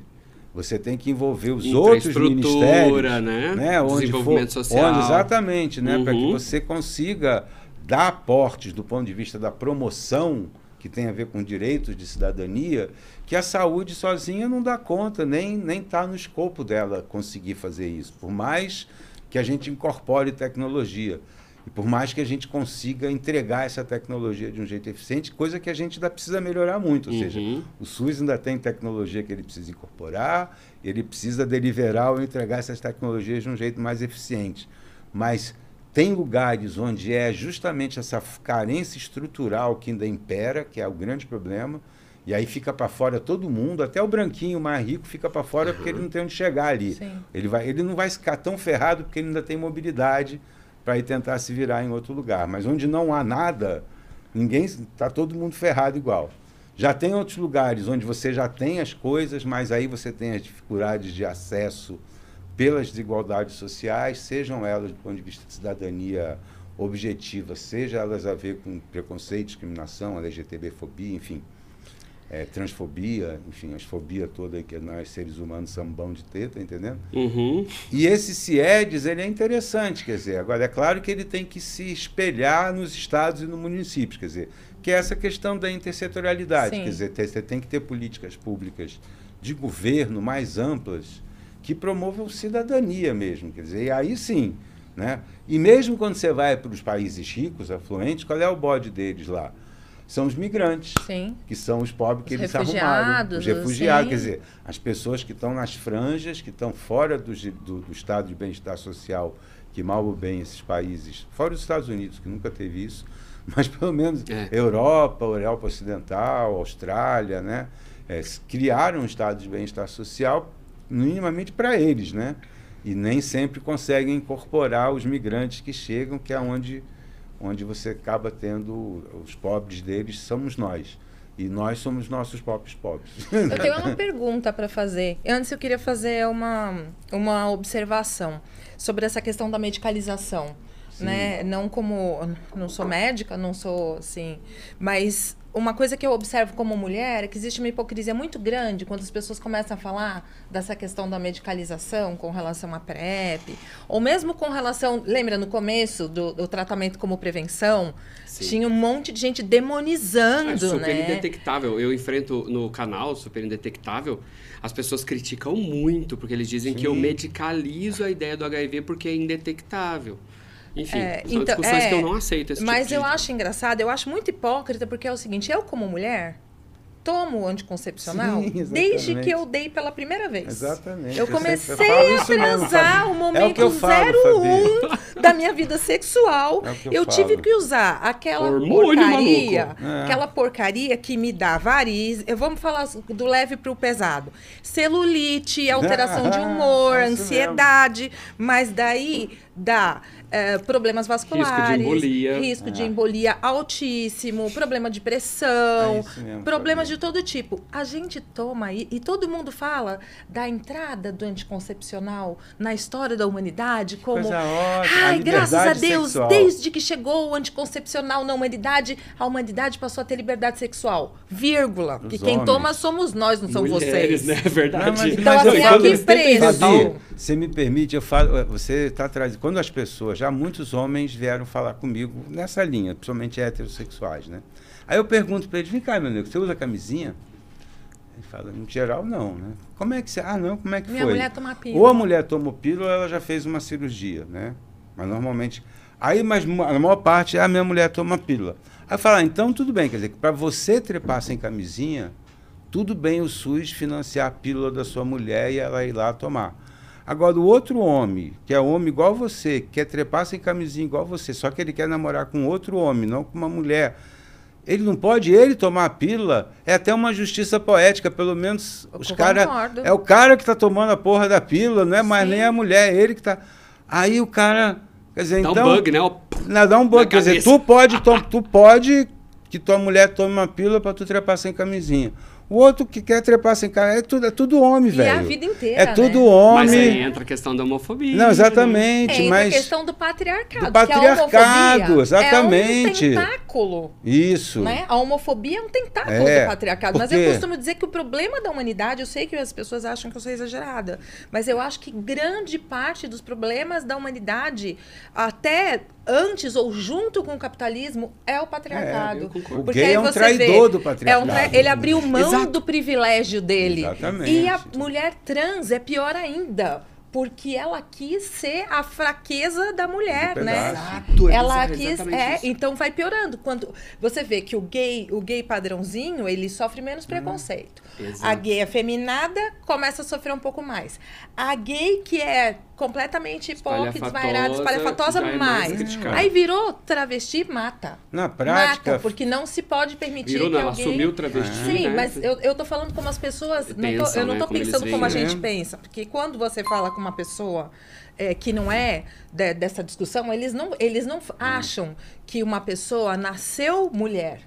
E, e se, identifica, se identifica como mulher desde sempre. O, o que essas pessoas dizem é que a pessoa virou mulher. É, a como minha- se isso fosse possível, né? Aham. Tem uma, um- uma chavinha. chavinha. Não tem uma chavinha. Mas geralmente, é, quando eu converso com pessoas, até no âmbito da psicanálise, muita gente fala assim. Até a própria pessoa às vezes fala, quando eu decidi virar mulher, às vezes até eu tenho que falar, meu amor, não, você não virou, né? Você sempre foi. Você foi identificada como um homem, mas você já era uma mulher. Não, mas você veja, Fabi, fala. como isso é forte.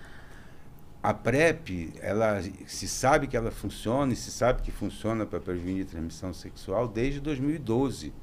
Ela só virou política pública no Brasil em 2018, seis anos depois. Esse tempo de resistência foi uma resistência moral, E não foi um uma- trabalhão. E foi, ó, exatamente, Foi um né? exatamente. A gente sabe de dentro para fora e de fora enorme para para dentro, conseguir né? botar. Enorme. E se a gente pensa mais radicalmente, desde 97 se sabe que uma mulher gestante, em uso de antirretroviral e com a carga viral indetectável, diminui em praticamente 100% a transmissão para o seu filho. Isso é desde 97. Por que será que a gente demorou tanto tempo? E aí eu me coloco no meio Indetectável, é, intransmissível. para se tocar que se uma pessoa dentro da outra por nove meses, passando pela chana dela com um monte de sangue, sangue espalhado. porra toda, Ela não, não pega o né? HIV, não tem relação mais íntima e mais mantida e continuada do que de uma É. mulher com o seu ge- com Bebê, né? gestante, né? com seu feto e com seu concepto. Se, se em nove meses de relação íntima, carnal, total, não passa a porra do HIV, por que, que ninguém se tocou que em 5, 10 minutos de uma trepadinha rápida acho que também não ia passar, cara? Então demorou de 97 a 2012. Mas para chegar no Brasil em Vai che- 2015, Não, não, não é, vamos esquecer não, que foi é em o- junho de 2015. Isso, o trata, o, O tanto o tratamento como do- prevenção, do quanto depois a PrEP. Eu acho que essa dificuldade da ciência em se tocar do óbvio não foi à toa, né? Tem uma carga moral aí, né, que É, ficou que- impedindo. Co- Consciente ou inconsciente tá lá, né? Porque na né? verdade é isso. Você tá querendo retirar a autonomia dos corpos para que os corpos não transem. É. E eu, quando você fala de, de educação sexual, às vezes as pessoas falam para mim, ah, você não pode, porque a questão da, da, de Isso. você estar trabalhando, ou falar do- do- dos corpos das pessoas, falar da sexualidade, porque as pessoas vão ter vontade de transar. E na verdade as pessoas vão transar Não de qualquer jeito, né? A gente Não, vem é com vontade de transar. questão, É uma vontade vem que vem de pa- vem no fábrica, pacote, né? vem no pacote. O tesão vem de fábrica. Mas o que eu Lógico. ia te perguntar era os indígenas. Como é que tá? Porque assim, a, a- a gente fala como se indígena não transasse ou como se o indígena fosse uma coisa. é, Sim, sim, porque sim. é, a- existe quando as pessoas falam dos indígenas, principalmente na pauta de saúde, tem uma coisa muito assim. Eles saíram de serem inimputáveis, crianças sem nenhuma consciência, que durante muito uhum. tempo eles eram considerados assim, nós éramos considerados assim pela Constituição, como seres que não tinham capacidade de, uhum. de, de, desenvolver vontades ou ter autonomia uhum. para decisões, e saiu disso para agora os indígenas em contexto urbano, ai, é tudo deturpado, já não tem nenhum Usa contato. Celular. Usa onde já se viu indígena usar telefone celular. A gente ouve isso de é. monte. Mas a gente ficou num limbo. Sim. E a gente sabe, eu tenho tido acesso a várias informações de que existem aldeias assim que HIV correndo solto e AIDS mesmo. Várias aldeias com pessoas em situação de AIDS não, não, de maneira bem sabia. agravada. Como que tá? Não, Existe algum é projeto, algum trabalho, alguém que está cuidando disso? Não, tem que ter. Primeiro, assim, eu acho que nesses últimos quatro anos né, do, do governo anterior, federal, né, quer dizer, os índios estavam em, em, risco existencial, né? Assim, acho que o, o jeito que a gente viu que estava a situação na aldeia Yanomami e o, o tamanho do estrago de tudo que foi feito. Quer dizer, então tem uma questão ampla, existencial e de cuidado e de direito, né? Está tendo agora o julgamento do marco temporal, enfim. Quando a gente pensa na, nessa perspectiva de, de vulnerabilidade, né? Para os povos indígenas, a questão da terra e da, do seu território, de poder, para os que ainda estão vivendo aldeados, né? É fundamental. E você tem uma quantidade enorme de povos indígenas que já está desaldeado, que estão tá nas cidades e que também sofre preconceito, discriminação. E quando a gente olha os dados de saúde no Brasil, pior do que os negros são os indígenas. Sim. é porque aquela hora quando você começou a fazer isso não, me veio eles são os piores, são fazendo os piores, a escadinha que você falou, piores. os brancos, ah, os pardos, daí os negros, aí eu falei, Ih, mas e, eu e costumo... os indígenas? Onde que tá? Não, você tem que falar, você tem razão, ainda bem que você trouxe, porque eu costumo brincar aqui. Os povos originários, os povos indígenas brasileiros, eles são ferrados Desde o primeiro momento que os portugueses chegaram aqui. Pisou chegou, na terra começou, né? Impressionante. Não teve, não teve hiato, não teve. Os negros foram 60, 70 anos depois começaram a ser trazidos para cá. Então eles ainda, eles ainda têm uma, uma distância né, de anos entre eles começarem a ser ferrados e os indígenas Nos 100 primeiros anos... Desde só era... Nos 100 primeiros anos, eles exterminaram 90% das nações indígenas é. do Brasil, em 100 anos. 90%. Não, para você ter uma ideia, cara, do como isso é cruel, como isso é cruel, e como isso está incorporado, mas incorporado mesmo, literalmente, no corpo nosso, foi feito um estudo genômico brasileiro. E a gente tem é, organelas dentro das células que são de linearidade matri, matri, da mãe da gente, né? Então, o que você tem dali veio da sua mãe, com certeza, e você tem outras coisas que vieram do seu pai, com certeza. E quando eles olham o povo brasileiro do jeito que a gente é hoje, eu não, que talvez não entrei nisso, eu sou segunda geração nascida aqui, de, veio da Europa Os mais Kalishman. recente. Os Kalishman vieram da Romênia, lá fugido de lá entre as guerras, entre a Primeira e a Segunda Guerra, mas quando olha. Eu nem sei qual que seria o meu mix. Deve ter um mix, todo mundo é mix, né? De algum mix você tem. É. Mas quando olha o povo brasileiro, ou essa amostra representativa do povo brasileiro, quando você olha a mitocôndria, que é lá o pedaço que dá a matrilinearidade, nós somos 30% pretos, 30% brancos e 30% indígenas. Quando você olha os genes masculinos que vêm pelo lado patriar do pai, nós somos 80% brancos, é isso. 9% pretos e menos de 1% indígena. Exatamente. Ou seja, isso é o estupro. É, o, é a gente fala que o Brasil foi criado, é, nós somos Não, frutos de um estupro. É um estupro, e, e, e, mais, além do estupro, como que os indígenas foram os homens indígenas, nós mulheres, essas foram, né? Porque todo mundo é 30, quando você pega pelo lado matriarcal, é, é meio é 30, 30, 30. Mas quando você pega os homens, como de fato o homem branco hegemonizou a parada, inclusive em relação às mulheres pretas e em relação às mulheres indígenas. E é, e é fruto, e é estupro, e é violência mesmo, e é morte. Quer dizer, é morte dos homens indígenas e, e e pretos, né, e estupro das mulheres. E todas. aí fugindo um pouco do tema, mas só para não perder a oportunidade, porque é tão pouca oportunidade para falar da pauta que sempre que tem eu empurro um pouquinho. É, com as mulheres tem um outro processo que assim como fala da morte social, né, na questão da AIDS, é uma morte social, porque a primeira coisa que a mulher perde é o nome dela. Sim. Então, a mulher que é, é Tracajá, que é Guarani, ela recebe um nome branco. Isso, Isso lá, né, no começo. Uhum. Ela recebe um nome branco. Depois ela perde o vínculo com a aldeia, e aí ela perde o vínculo com a sua cultura, e com o tempo ela passa a não saber que ela é indígena. É. E os homens então, são mortos. O, o, o, os homens, eles matam, e as mulheres, eles embotam a, a, a identidade. Então, com isso, você acaba com, com a população indígena. Uhum. Por isso que hoje existe uma campanha muito grande para que as pessoas que são indígenas, não importa qual a porcentagem, mas que se identificam, Ficam. inclusive respondam é. para o IBGE e se identifiquem é por Como conta tal? disso. Não, e, Mas e esse assim, dado do 1% e é aí chocante, a, né? A, os desafios, Fabi, quer dizer, em relação aos índios ainda aldeados, né? Aí é um desafio grande mesmo. Você tem a CESAI lá do Ministério, que é a Secretaria de Saúde Indígena e tal, e, enfim, e todo um trabalho que tem que ter a FUNAI junto, e dependendo da situação, se tem garimpo, se tem putaria, se tem invasão, se tem guerrilheiro, tem que ter o Exército, a Polícia Federal, porque você tem todo um trabalho de desintrusão, né? E é uma população muito vulnerável para HIV, para hepatite, para um monte de coisa, e tem todo um desafio adicional de você fazer fazer atividade educativa e tal, culturalmente adequada na linguagem, a cultura e a diversidade dessas várias tribos que têm línguas também Sim. diferentes entre elas, quer dizer, então é um desafio muito grande, né? E nessa coisa do, da, das eliminações das doenças aí de determinação social, os povos indígenas são, quer dizer, tem, tem coisas que estão lá de um jeito muito sério, né?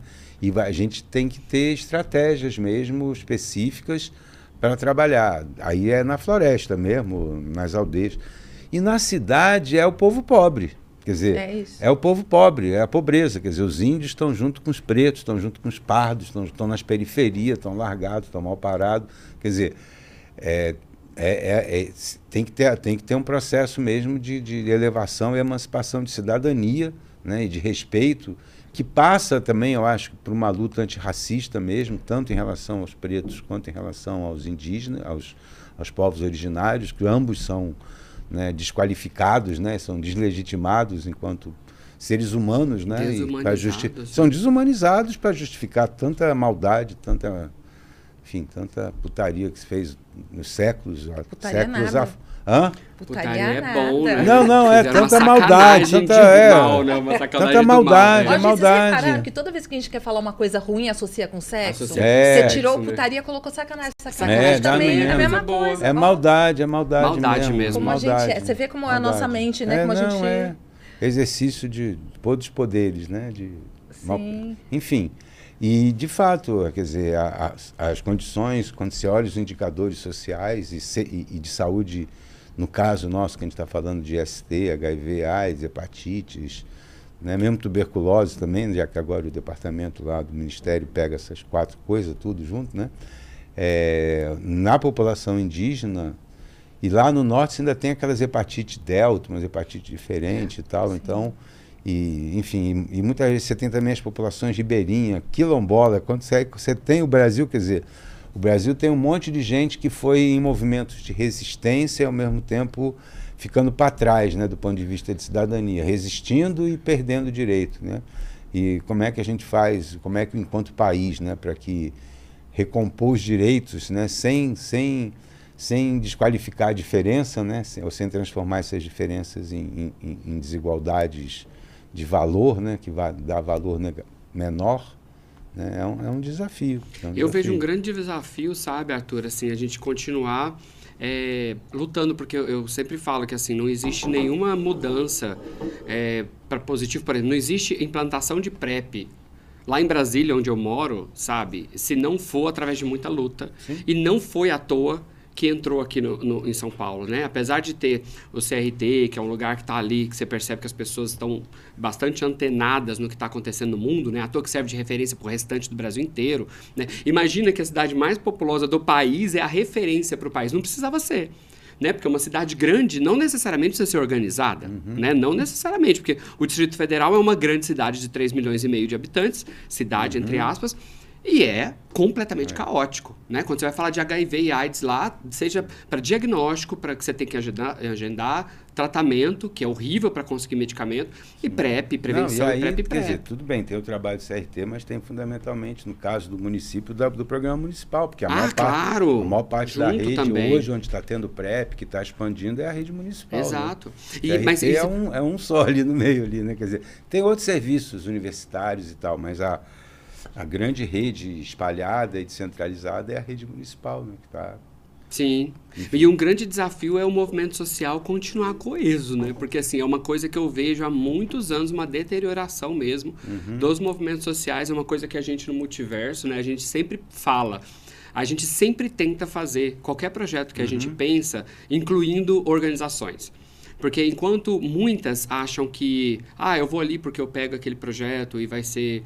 É, porque é pouco dinheiro, E né, ator? disputa, né? É, as Existe pessoas uma disputa, é disputando- pouquíssimo dinheiro. Disputando Então a esmola, gente precisa né? disputar É. o pouquíssimo dinheiro. Ai, gente, do multiverso, a gente sempre pensa, pô, a gente vai juntar. Né? Em Santos, por exemplo, a gente tem um projeto lá que é o Multiverso com Com Cidadania, que é uma ONG super tradicional Uhum. do, do, Diz mais do, de do 20 anos em município. Santos.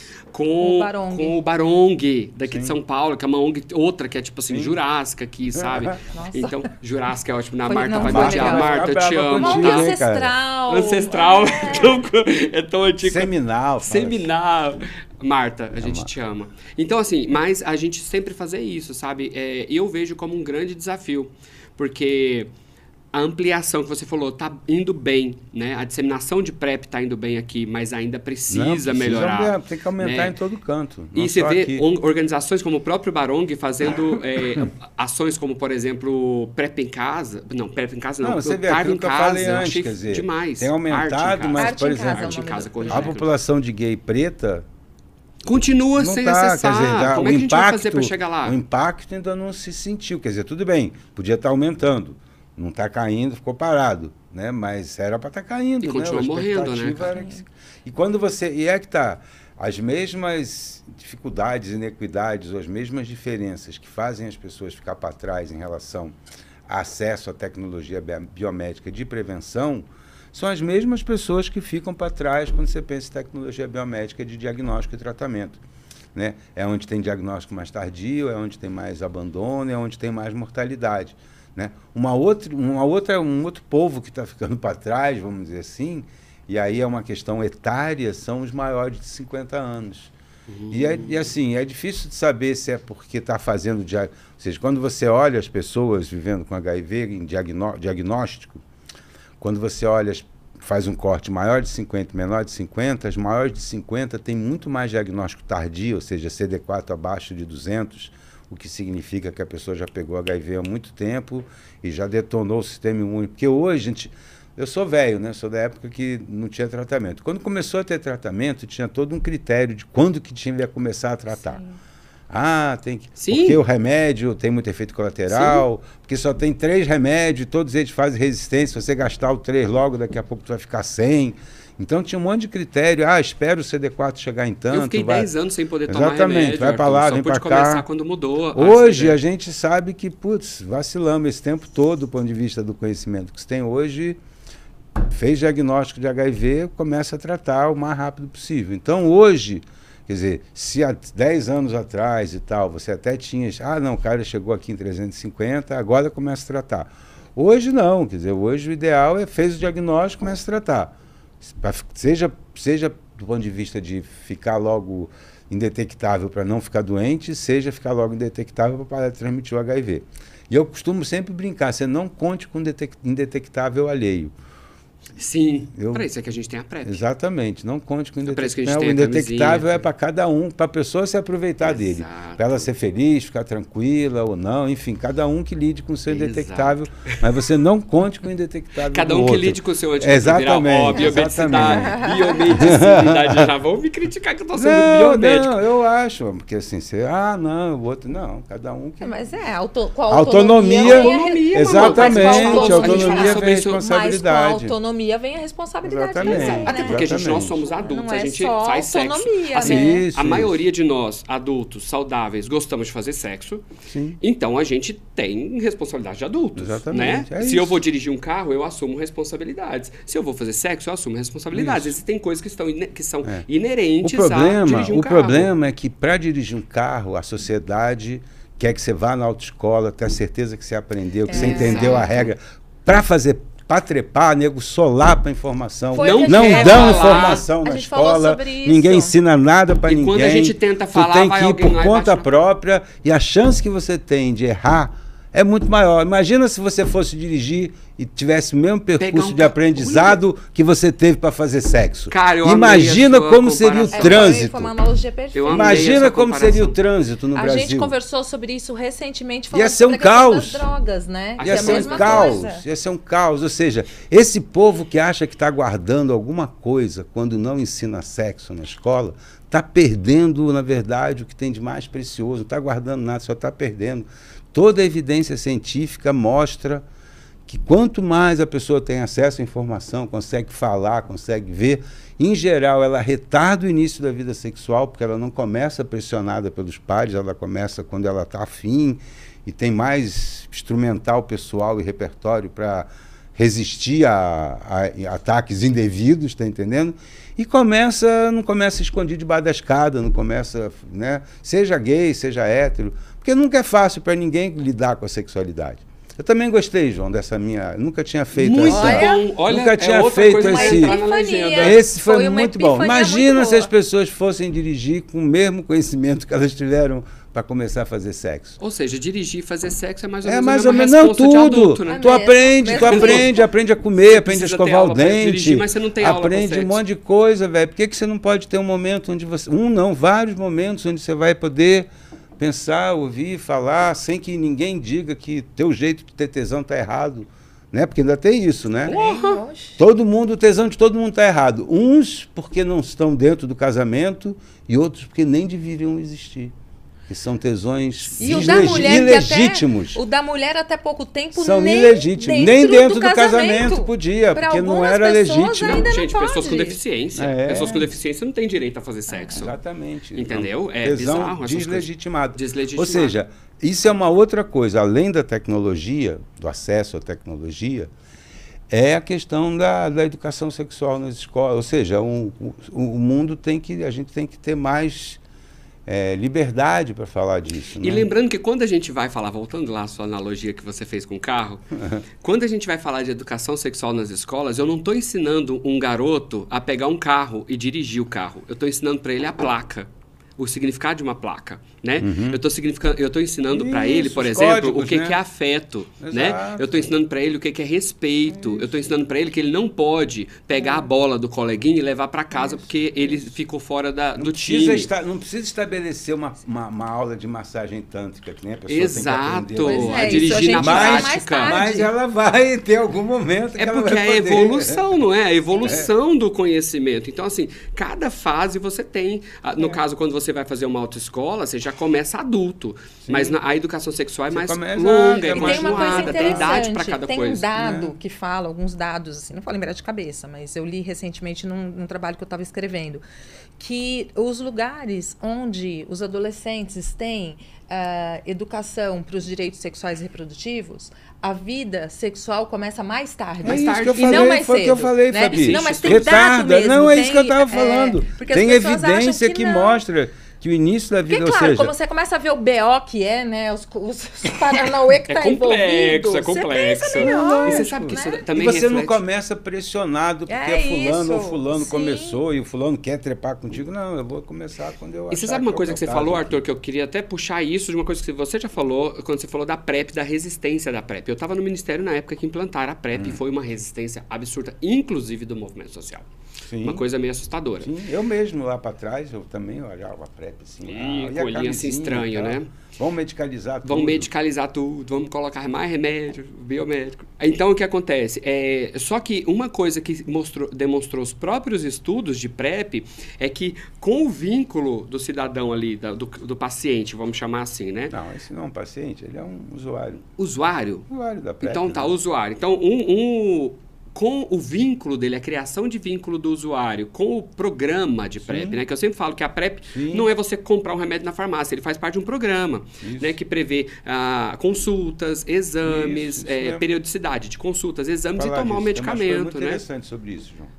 Então, Não. e aí você entra nisso e você acaba assumindo um comportamento mais. Responsável. é, não, eu nem vou falar de responsabilidade, vou falar de adequado para sua Hum. vida, né? Porque assim, tem pessoas que viram e falam assim: ah, porque eu. ah, Vai começar a fazer PrEP e vai, começar, vai pegar um monte de IST. Os então, estudos é disseram disso que que eu não ia é falar. isso assim, que eu- né? É sobre isso que eu ia falar. Conta. Ah, em- Quando eles implantaram a PrEP na Austrália, a Austrália tem um- um- uma saúde pública muito Sim. potente, um serviço público onde saúde é um direito bem estabelecido e funciona, um SUS. E a lá, comunicação deles é maravilhosa, que é que a nome gente é comunicador, a lá, mas o. SUS lá é muito bom. né? Então eles começaram a implantar a PrEP, foram fazer um estudo de avaliação da PrEP. E implantaram numa província lá, no estado, no município, North Wales, sei lá, e bum, fizeram, um ano. E depois foram analisar as coisas. A infecção por HIV caiu assim absurdamente, mas eles foram ver as outras ISTs. Porque justamente uma questão que se falava é, ó, vai aumentar muito a IST, o povo vai de usar camisinha, vai pegar tudo. né? Então eles olharam esse um bando de viado, tudo viado, pá, 1.500 viado, tudo lá usando PrEP, feliz da vida, trepando a pampa. Que maravilha. Foram olhar um ano depois o que, é que aconteceu.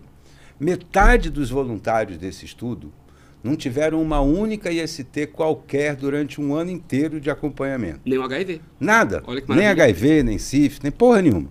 Por que, que eles estavam em PrEP também não sei. O que, que eles faziam, eu não sei. Se eles deixavam de fazer alguma coisa também não sei. Sei que metade deles passou liso, porra nenhuma, saudável do ponto de vista da saúde sexual. Os 25% tiveram uma IST, uma sífilis, alguma coisa. Pá, pá, Hum. pá. Os outros 25%, 10% tiveram até 5% e 15% era a moçada da pá virada. Tiveram mais de porrões de ST durante esse ano. Muitas, muitas, muitas STs. Mas o que acontece? Esse povo todo, talvez, não tivesse nem ido a nenhum serviço de saúde se não fosse fazer PrEP. Como eles estavam tudo fazendo PrEP, eles faziam suave anal, suave oral, suave cacete A4, suave geral, de três em três meses, para ver toda, tudo suave, tudo para ver IST, qualquer Adoro porra lá, com diagnóstico de biologia molecular, bababá.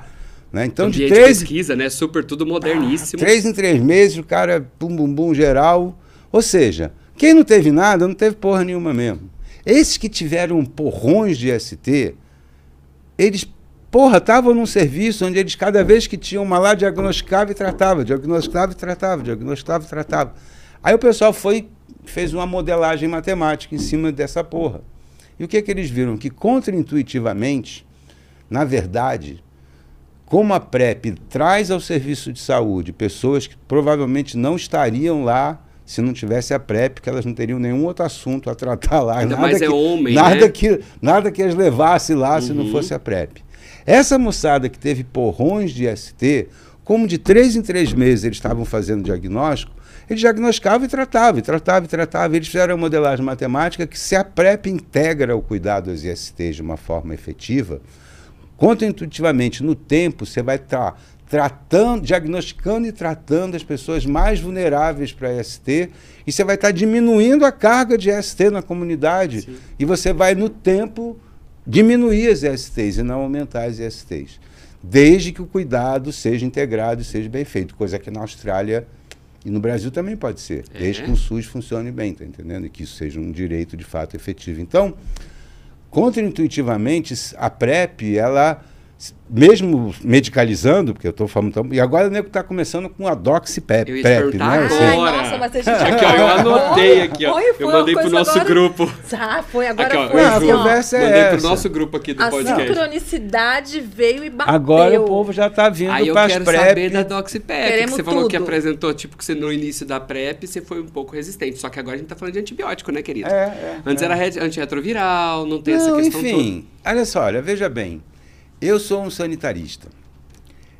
A do gente ponto- não faz juízo de valor aqui não, tá? Não, A gente não, não, tudo bem, né? Não, não é que nem a Beth, né? Que falou, Arthur, como é que você fez isso? Não, eu sou um sanitarista.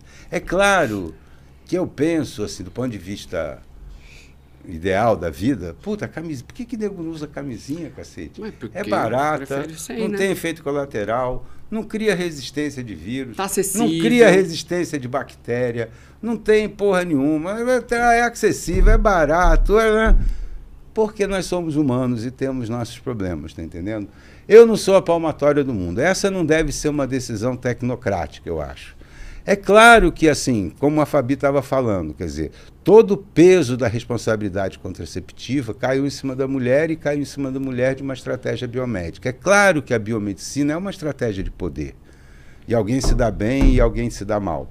Não estou nem falando, sem falar do lucro da indústria, da putaria, não estou nem, tô nem falando dessa parte. Eu estou falando de como que se interage, né? E que é claro que a camisinha, por exemplo, ou um diafragma, são tecnologias que se você olha, fala, puta, essa é uma tecnologia muito mais emancipatória do ponto de vista dos direitos e da felicidade humana. É, mas, porra, o que, que a gente pode fazer? Quer dizer, por outro lado, por que, que as mulheres foram usar pílula, apesar de tudo isso? Porque elas são burras? Porque elas são oprimidas? Não, porque esse foi o jeito de elas não ficarem grávidas. Puta que pariu, já basta eu ter que aguentar esse cara, eu tenho que aguentar o filho carregar, dele. É, né? Ainda vou ter que levar o filho dele. Ela, né? Então, é. na prática do dia a dia, as tecnologias, a gente acaba se se valendo da tecnologia, né? E a tecnologia se valendo da gente e alguém se valendo disso para ter muito lucro, ganhar muito dinheiro e exercitar poder, tá entendendo? Então, a DoxyPrep é mais uma tecnologia que está chegando. DoxyPrep é mais uma tecnologia dessa que está chegando aí para tratar, enfim, infecção sexualmente transmissível fazendo a PEP. Vai ter estudo o CRT provavelmente vai querer participar, eu vou achar ótimo se participar, ótimo. porque é uma nova tecnologia. Agora, são escolhas que a gente, enquanto ser humano e enquanto sociedade, vai fazendo, né? E construindo, né? Quer dizer, Explica e faz... E fa... Explica o que é DoxyPep, o que é... é você, você namorou, vai que você pegou alguma coisa. É a mesma coisa da PEP, né? A PEP, como é que é? Você se expôs. Putz, será que HIV, eu peguei né? o HIV? Uhum. Será que eu não peguei? Ah, filho, tanto faz. Na dúvida, começa a tomar essa porra aqui. Toma um vai... antirretroviral ali por 28 é, dias. Na dúvida aqui, ah, será que eu peguei uma IST? Ah, tá bom, na dúvida, toma esse troço aqui.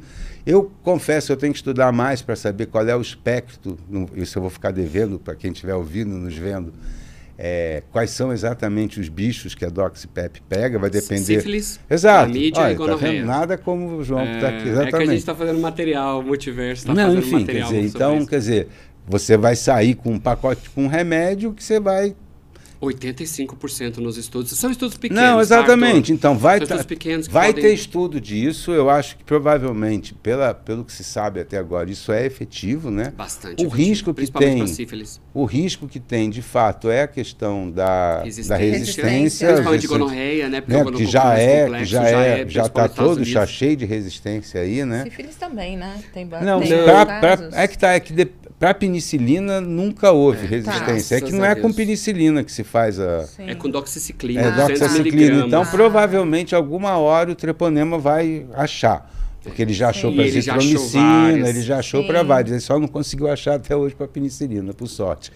Enfim, o gonococo já achou vários, enfim, quer dizer, o risco que tem, o risco, na verdade, se você se implantar um trem desse, o que você vai ter que fazer, como já tem hoje, é uma vigilância de Isso. resistência antimicrobiana. Quer dizer, você vai ter que ter um esquema onde você vai estar coletando sistematicamente amostras, testando. Por exemplo, no Brasil hoje, ano um ou dois anos atrás, mudou-se o, o, protocolo de tratamento de gonorreia, porque a rede brasileira de avaliação de resistência mostrou que o tratamento que a gente estava fazendo, você já tinha mais de 10% dos bichos resistentes àqueles remédios. Então, tem que trocar, né? é, tem que e trocar. Agora é Exatamente. Aí trocou, trocou o esquema. E provavelmente, se quiser fazer isso direito, no sentido de estar tá usando um remédio que pelo menos funciona, né? né? Porque a tecnologia é boa, no mínimo ela tem que funcionar, ela tem que ser segura e efetiva. Né? Dependendo, ainda que ela dê lucro para alguém, mas se ela for segura e efetiva, tudo bem. Se ela só dá o lucro, nem é segura nem efetiva, aí a sacanagem é completa. E se ainda paga com dinheiro público, no serviço público de, como o SUS, né? então o SUS tem que comprar o que funciona. E, e garantir tem... que continue funcionando. Então tem que fazer monitoramento de resistência. E eu né, acho que a gente tem um sistema único de saúde incrível né, que ele tem condições sim de fazer a sim. manutenção né, dessa, dessa, dessa vigilância. E eu acho que a gente tem é que justamente continuar é. investindo é, ne, e cobrando é. né, esse tipo de vigilância. Sim. Uma das outras coisas boas é que grande parte dos diagnósticos de IST, é, inclu, inclusive corrimento uretral, né, que está incluída aí a gonorreia, que é esse, essa bactéria um uhum. pouco mais, mais é, fácil de de criar resistência, ela, a maioria dos diagnósticos são feitos pelo SUS, o é. SUS acaba notificando. Não, e uma coisa que, que eu acho que vai ser um avanço paulatino, e que acho que de alguma maneira a Covid mostrou que não é tão difícil assim, quer dizer, o Brasil ainda tem. Ah, e agora o Ministério implantou, quer dizer, não é uma. não é diagnóstico, não é point of care, né, como se chama, diagnóstico teste rápido de biologia molecular, onde você faz o diagnóstico já trata sabendo o que é mas já tem diagnóstico de biologia molecular para clamídia e para gonorreia para o Brasil todo dentro do SUS. Então a gente pode caminhar para poder não só assim, parar de fazer só tratamento e diagnóstico sindrômico das STs, uhum. né, que é uhum. ah, é por corrimento uretral, ou então corrimento vaginal, é úlcera, aí você trata como se fosse uma PEP, né? Você trata por conjunto, porque como você não sabe o que é, você está tratando presuntivamente a DoxPEP. No caso da abordagem sindrômica das ISTs, é mais ou menos a mesma coisa. A abordagem sindrômica ela é mais efetiva do que a abordagem clínica, ou seja, o cara olha um corrimento uretral e fala, isto é uma gonorreia, uhum. e trata como se fosse gonorreia. A chance que ele tem de errar é bem maior do que se ele falar, oh, isso é um corrimento uretral, isso pode ser gonorreia, pode ser isso, pode ser aquilo, eu vou tratar para esses três bichos ao mesmo tempo agora. Né? Tudo bem, ele provavelmente vai estar tá dando dois remédios à toa, mas ele vai estar tá tendo vai mais tá... chance de acertar e o remédio. chance de perder. Se Exatamente, de acertar o remédio certo. Agora, o que se pode fazer agora é, para algumas circunstâncias, tipo situações onde você tem muita vulnerabilidade, tipo usuário de PrEP e tal, ter um diagnóstico mais em tempo real, onde você possa fazer o tratamento imediato, se a pessoa chega com corrimento e você faz o diagnóstico e já trata sabendo qual é o bicho, ou então, no serviço, você colhe o material, manda, vai saber qual é o diagnóstico, que hoje você. Exato, até preciso. então você não sabia, mas agora vai se poder fazer. E se por acaso você começou a tratar errado, você chama a pessoa e acerta o tratamento. Né, e corrige o tratamento. Né? Então, é, a tendência no Brasil, com a incorporação do diagnóstico por biologia molecular, é uma melhoria do manejo das ISTs. Né? E isso vai ser bom, quer dizer é, esse conjunto de, quer dizer, de, a questão da, de lidar melhor com a questão da saúde sexual e reprodutiva, né? ou no caso dos gays a, ou das lésbicas com a saúde sexual e recreativa, porque é disso que a gente está falando, não tem, não tem reprodução necessariamente na história, mas... A gente só se diverte, Exato. desculpa, gente.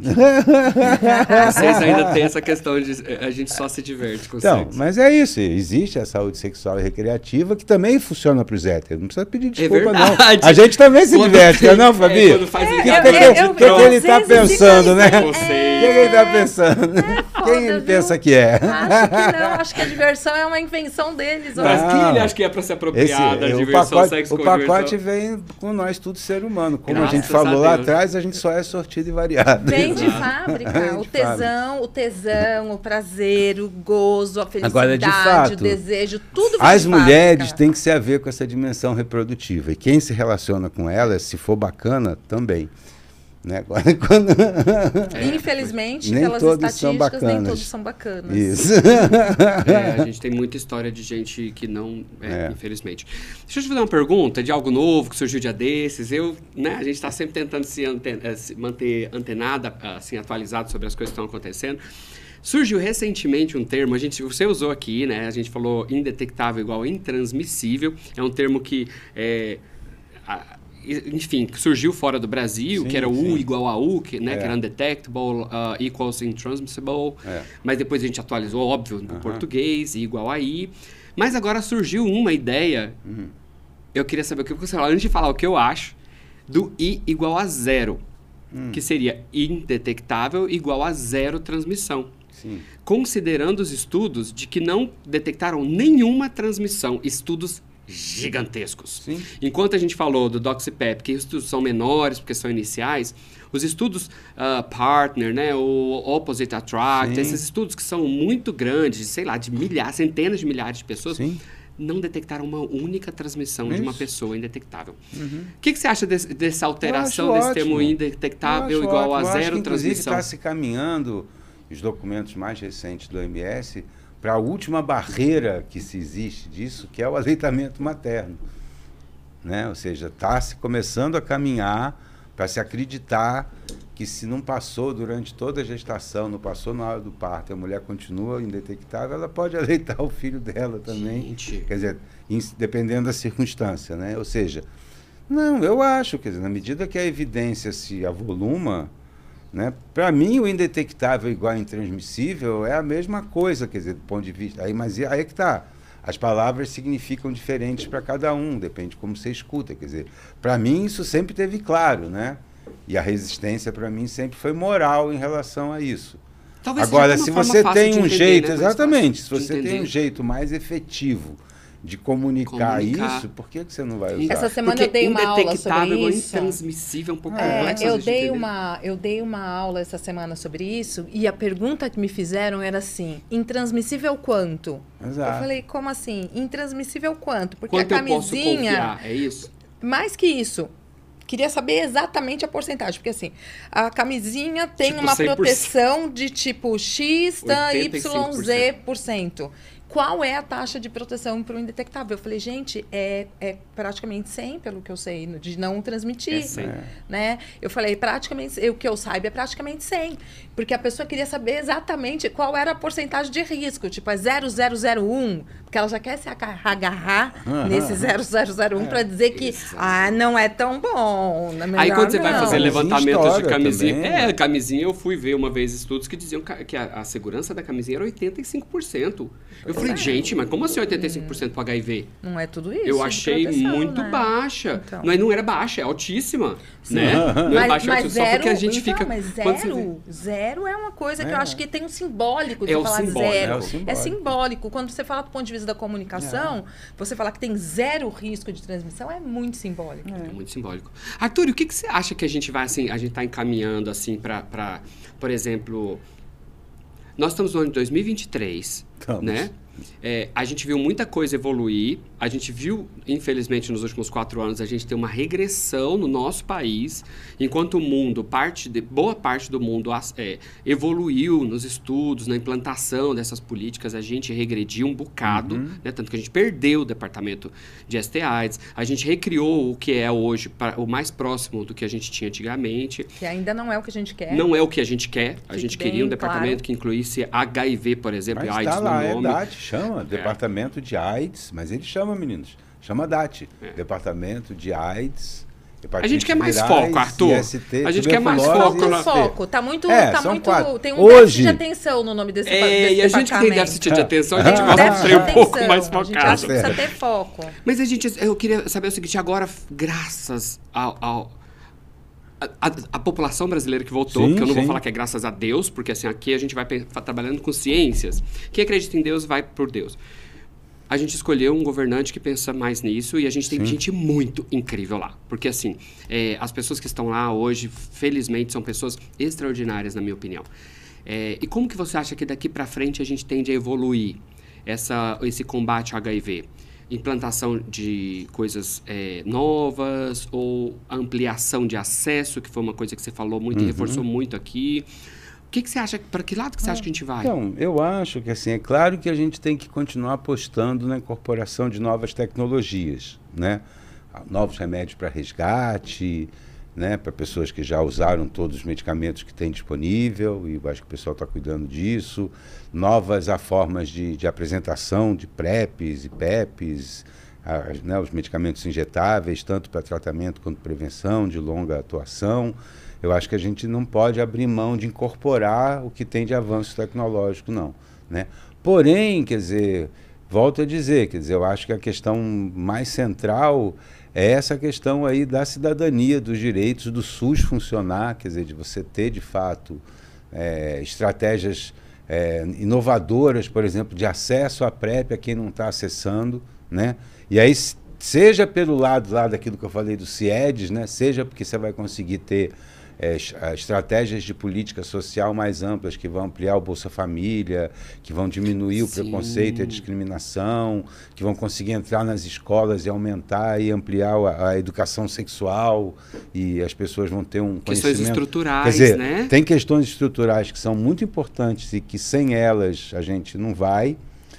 Agora, a, pró a própria incorporação e implementação bem feita de políticas de saúde, ainda que usando estratégias biomédicas ou não, faz parte dessa construção de uma melhor, de diminuir as injustiças e, e, é, e essas iniquidades sociais. Então, quer dizer, e, e, eu acho que a gente tem desafio dos dois lados. Quer dizer, eu acho que a gente tem desafios de manter o SUS, financiar o SUS e conseguir fazer que ele funcione. É, eu, assim, eu sou um sanitarista, né? Eu trabalho no SUS desde que o SUS existe. É, eu acho que, inclusive, e eu não vejo ninguém fazer essa discussão atualmente, é, até que ponto essa municipalização, quer dizer, essa estratégia tão radical de municipalização é o melhor caminho de gestão de um SUS eficiente, ou se a gente teria que pensar numa coisa mais regionalizada, pública do mesmo jeito, né? mas só que porque eu, eu, às vezes brinco que a gente, quando estava lá na Constituição de 88 e tal, nós de esquerda, não sei o quê, falava, não, todo poder é o município, porque o cidadão está no município, não sei o quê. Blá, blá, blá. É porque a política é executada no, no, município. município né? é. E a, todo mundo concordou. É. Agora, o cara do outro lado concordou e falou, puta que pariu, eu vou ter 6.886 possibilidades de fazer putaria. É. Ou para usar o termo do sexualidade, mais uma vez, como a Fabi Para fazer coisa ruim. Para fazer coisa ruim, para aprontar, para...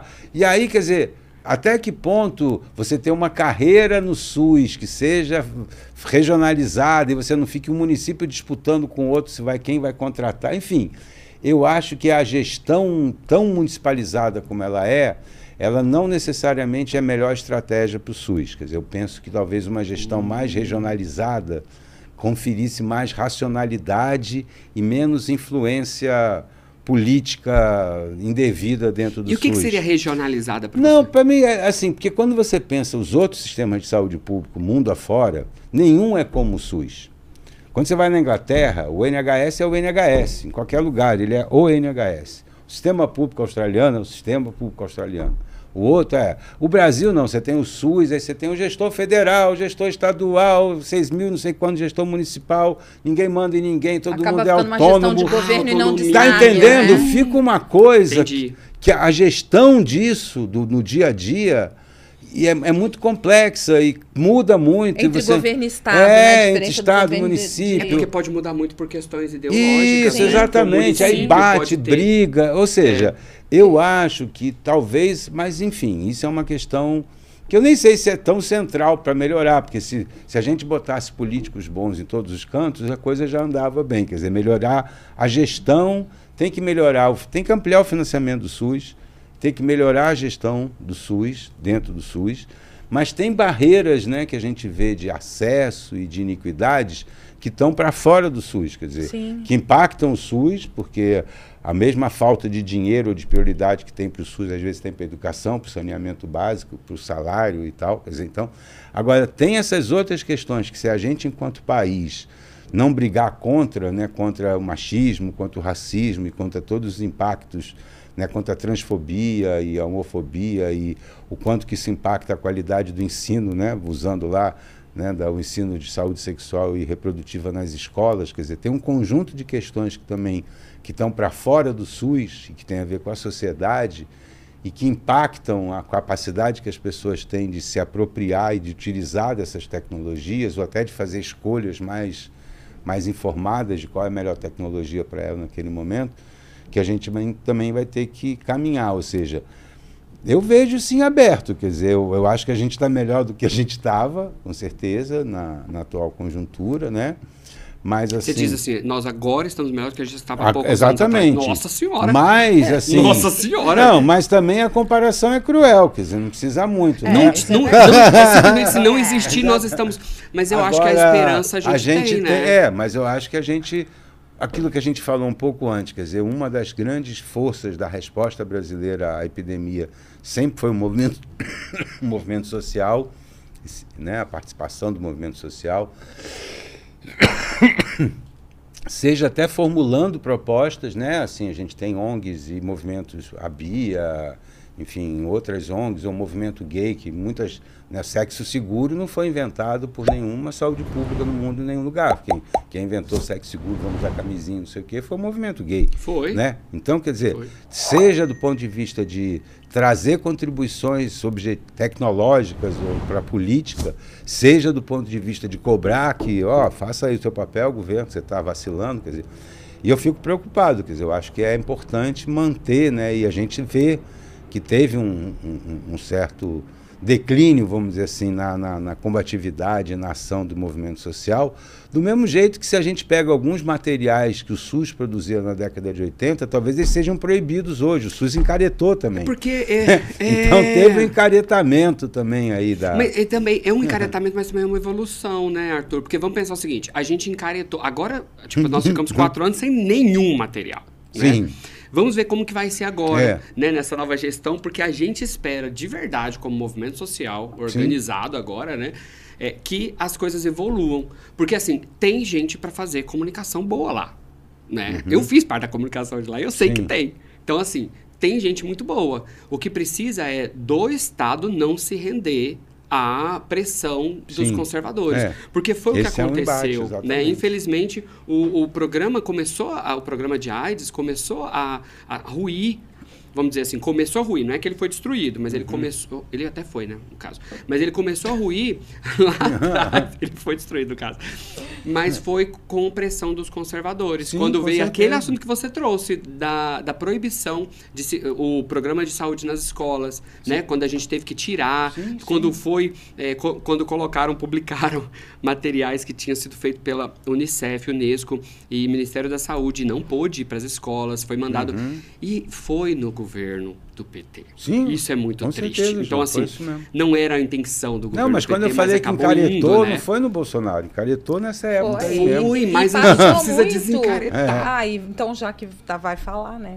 Não ia falar, mas já começou. Eu acho que passa muito por essas coisas, inclusive de apoio do governo a comunidades terapêuticas, que é um manicômio, que é uma Sim. coisa que não tem justificativa um governo de esquerda dar dinheiro, fazer o dia da celebração das como, como assim? Vamos celebrar o dia do hospício, aquele lugar que tortura Prende pessoas. pessoas, amarra pessoas sabe? e deixa elas é, lá. Igual é um absurdo. De...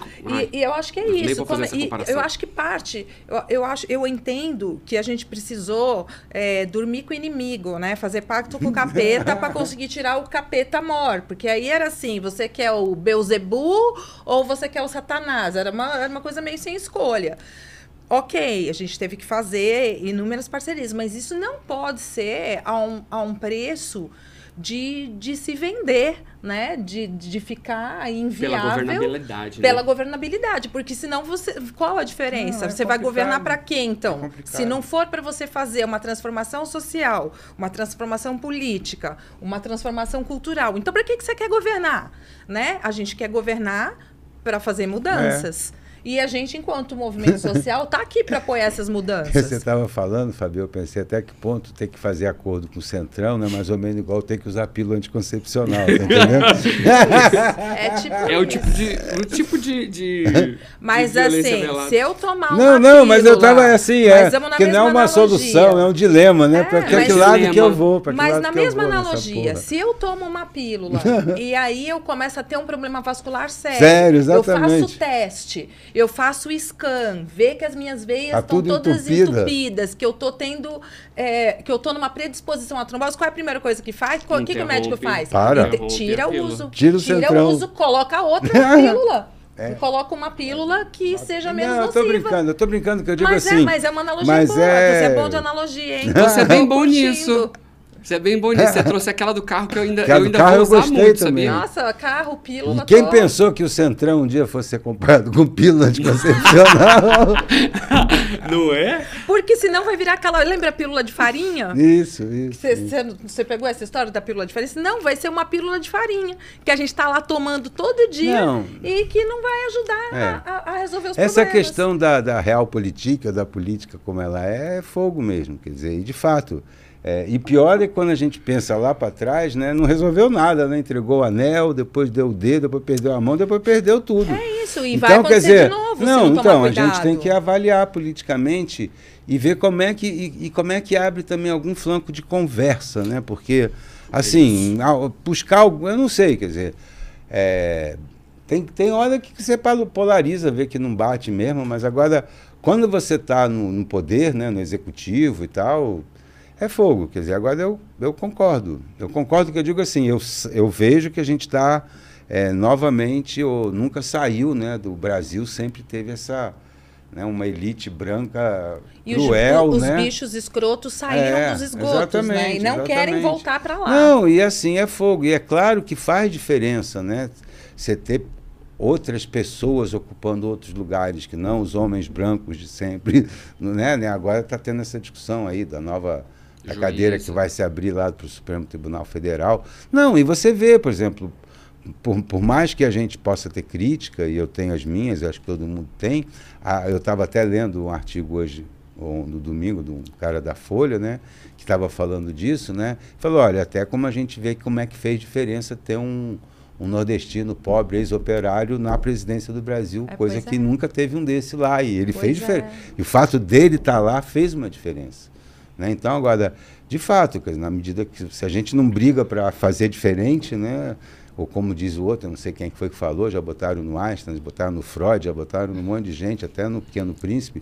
Se você Meirelles, faz as mesmas, Cecília Meirelles, Clarice né? Lispector. Clarice Lispector. Ah, é Cecília Meirelles, não. É, Clarice Lispector. Fazer as mesmas coisas e achar que você vai ter resultado diferente é uma é neurose, o Pequeno Príncipe, né? esse aí eu fiquei é, o, é, é, o, Pequeno Príncipe de Maquiavel. O pequeno de Maquiavel. De Maquiavel. Os fins justificam os meios.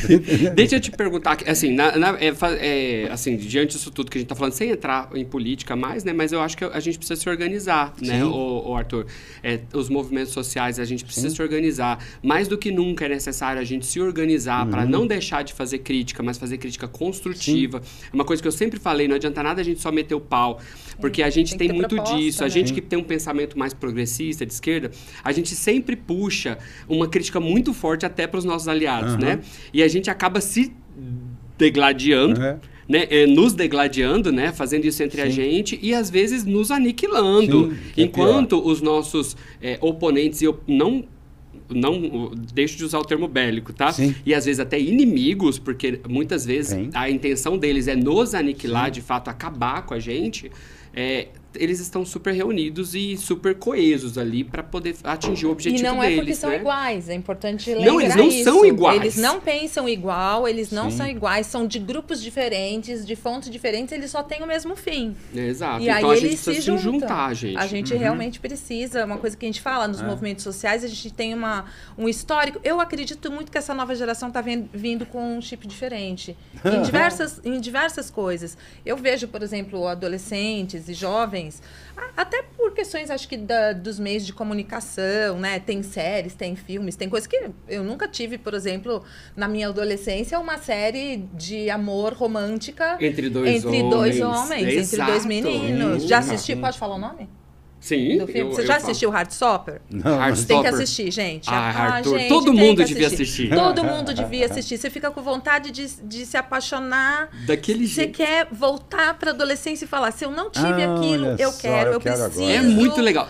É lindo. É, é lindo. Eu comecei e... a ver cangaço novo. Não, amigo, não, não. Aí, aí, vai, aí vai te trazer outros sentimentos. É que esse é uma, é uma série leve. Intercala. Porque, tava, né, porque essa é uma série que tá super tá, falada. Intercala, que assim você vem, o, vem o ímpeto da revolução, mas vem a ternura sim, também, sim, sim. o romantismo. Como chama, então?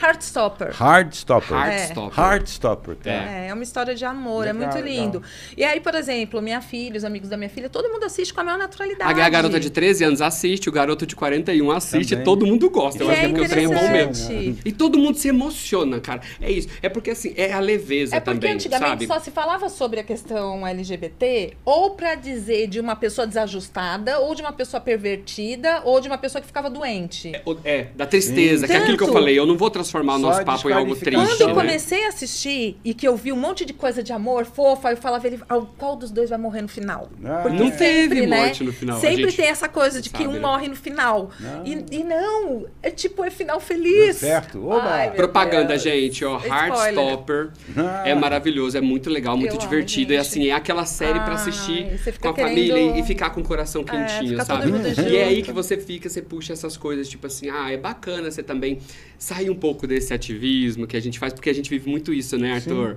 Essa coisa do HIV, essa coisa da política, né? Porque gente- nós somos seres políticos, mas nós todos somos, né? Sim. Todo mundo é, mas nós somos conscientes disso. Então, assim, isso traz pra gente às vezes um peso, né? Às vezes tudo que a gente quer é só descansar. Como a gente brinca às vezes um com o outro, descansa, militante. Vamos só sair para sem não falar de trabalho, E aí dá que é cinco um minutos, acordo que a gente fez, mas a gente tem sempre isso.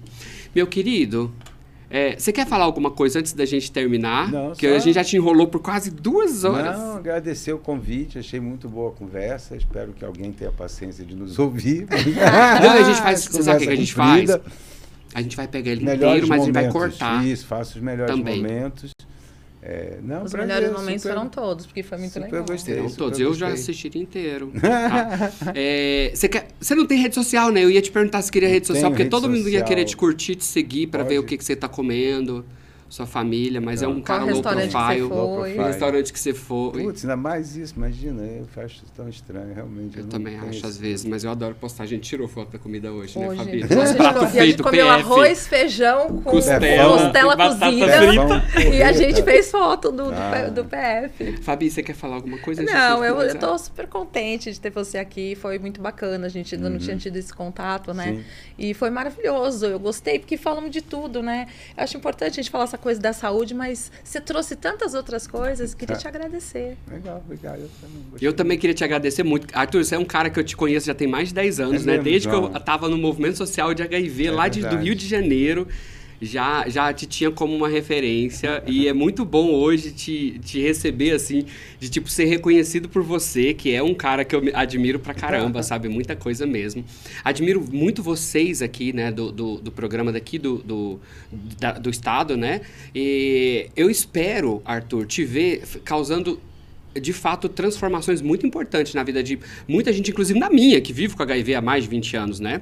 Então, assim, espero que vocês consigam causa, eh, causando aqui, pelo menos no Estado, para que isso reverbere para o país, Tá tá? Trazendo muita, muita diferença, fazendo muita diferença E não para gente. esquece das mulheres e dos indígenas Dos também. indígenas, não esqueçam, né? Dos excluídos. Uma coisa que você falou muito aqui, reforçou muito, que essa coisa, é, ninguém deixado para trás, né? Que foi até Isso. tema de uma, de uma Exatamente. conferência, eu CIDB acho que... Não, era uma frase do CIDB que virou meio que lema do É. Mas foi a conferência da África do Sul, eu acho. Não, É. antes. No one, no foi anterior, era, Foi uma, antes, né? era, uma, foi, É. era um lema do UNAIDS, Da que quem trouxe Ninguém foi o Michel deixar Logo que o Michel trás. assumiu, ele trouxe, que depois eu assisti nos Trolls, tem uma cena fofa que o bonequinho chefe lá com a, com a Pop tá acontecendo uma situação, tá tendo uma invasão de uns trolls e eles vão morrer. E daí alguém fala, vamos fugir. Ele fala, não, ninguém será deixado será trás. Aí eu chorei. Ó, obrigado, é Fabi, de novo, por ser aqui, Obrigada. por me permitir ser sua, seu co-host, né? E a gente tá aqui recebendo essa pessoa tão especial. Agradeço muito a todos vocês que estão aqui assistindo a gente todo esse tempo. É um assunto super interessante, importante. Lembrando que ninguém precisa viver com HIV, né? Esse tema que a gente está falando. É, o HIV, ele é, é, ele faz parte da vida de quem tem uma vida sexual ativa e, como a gente falou, né, pessoas adultas, saudáveis, podem ter, a sua maioria, desejo, vontade de fazer sexo. Então, isso faz parte da vida de todos nós. A gente precisa se conscientizar, se ligar e viver isso de uma maneira natural. Falar de HIV tem que ser tão natural quanto falar de saúde sexual, de sexo, de sexualidade. Agradeço muito vocês, peço para que vocês sigam esses canais onde está sendo divulgado esse, esse vídeo, para que vocês sigam as redes sociais que eu vou colocar aqui do lado, que vocês entrem no site do Instituto Multiverso, né, em www.institutomultiverso.org. Lá vocês vão ter, inclusive, dentro da parte de iniciativas, essa iniciativa que é o Multicast, que vai trazer ali, onde vão ter todos os vídeos que a gente já produziu, tá bom? É isso, muito obrigado a todos vocês e Ciao ciao!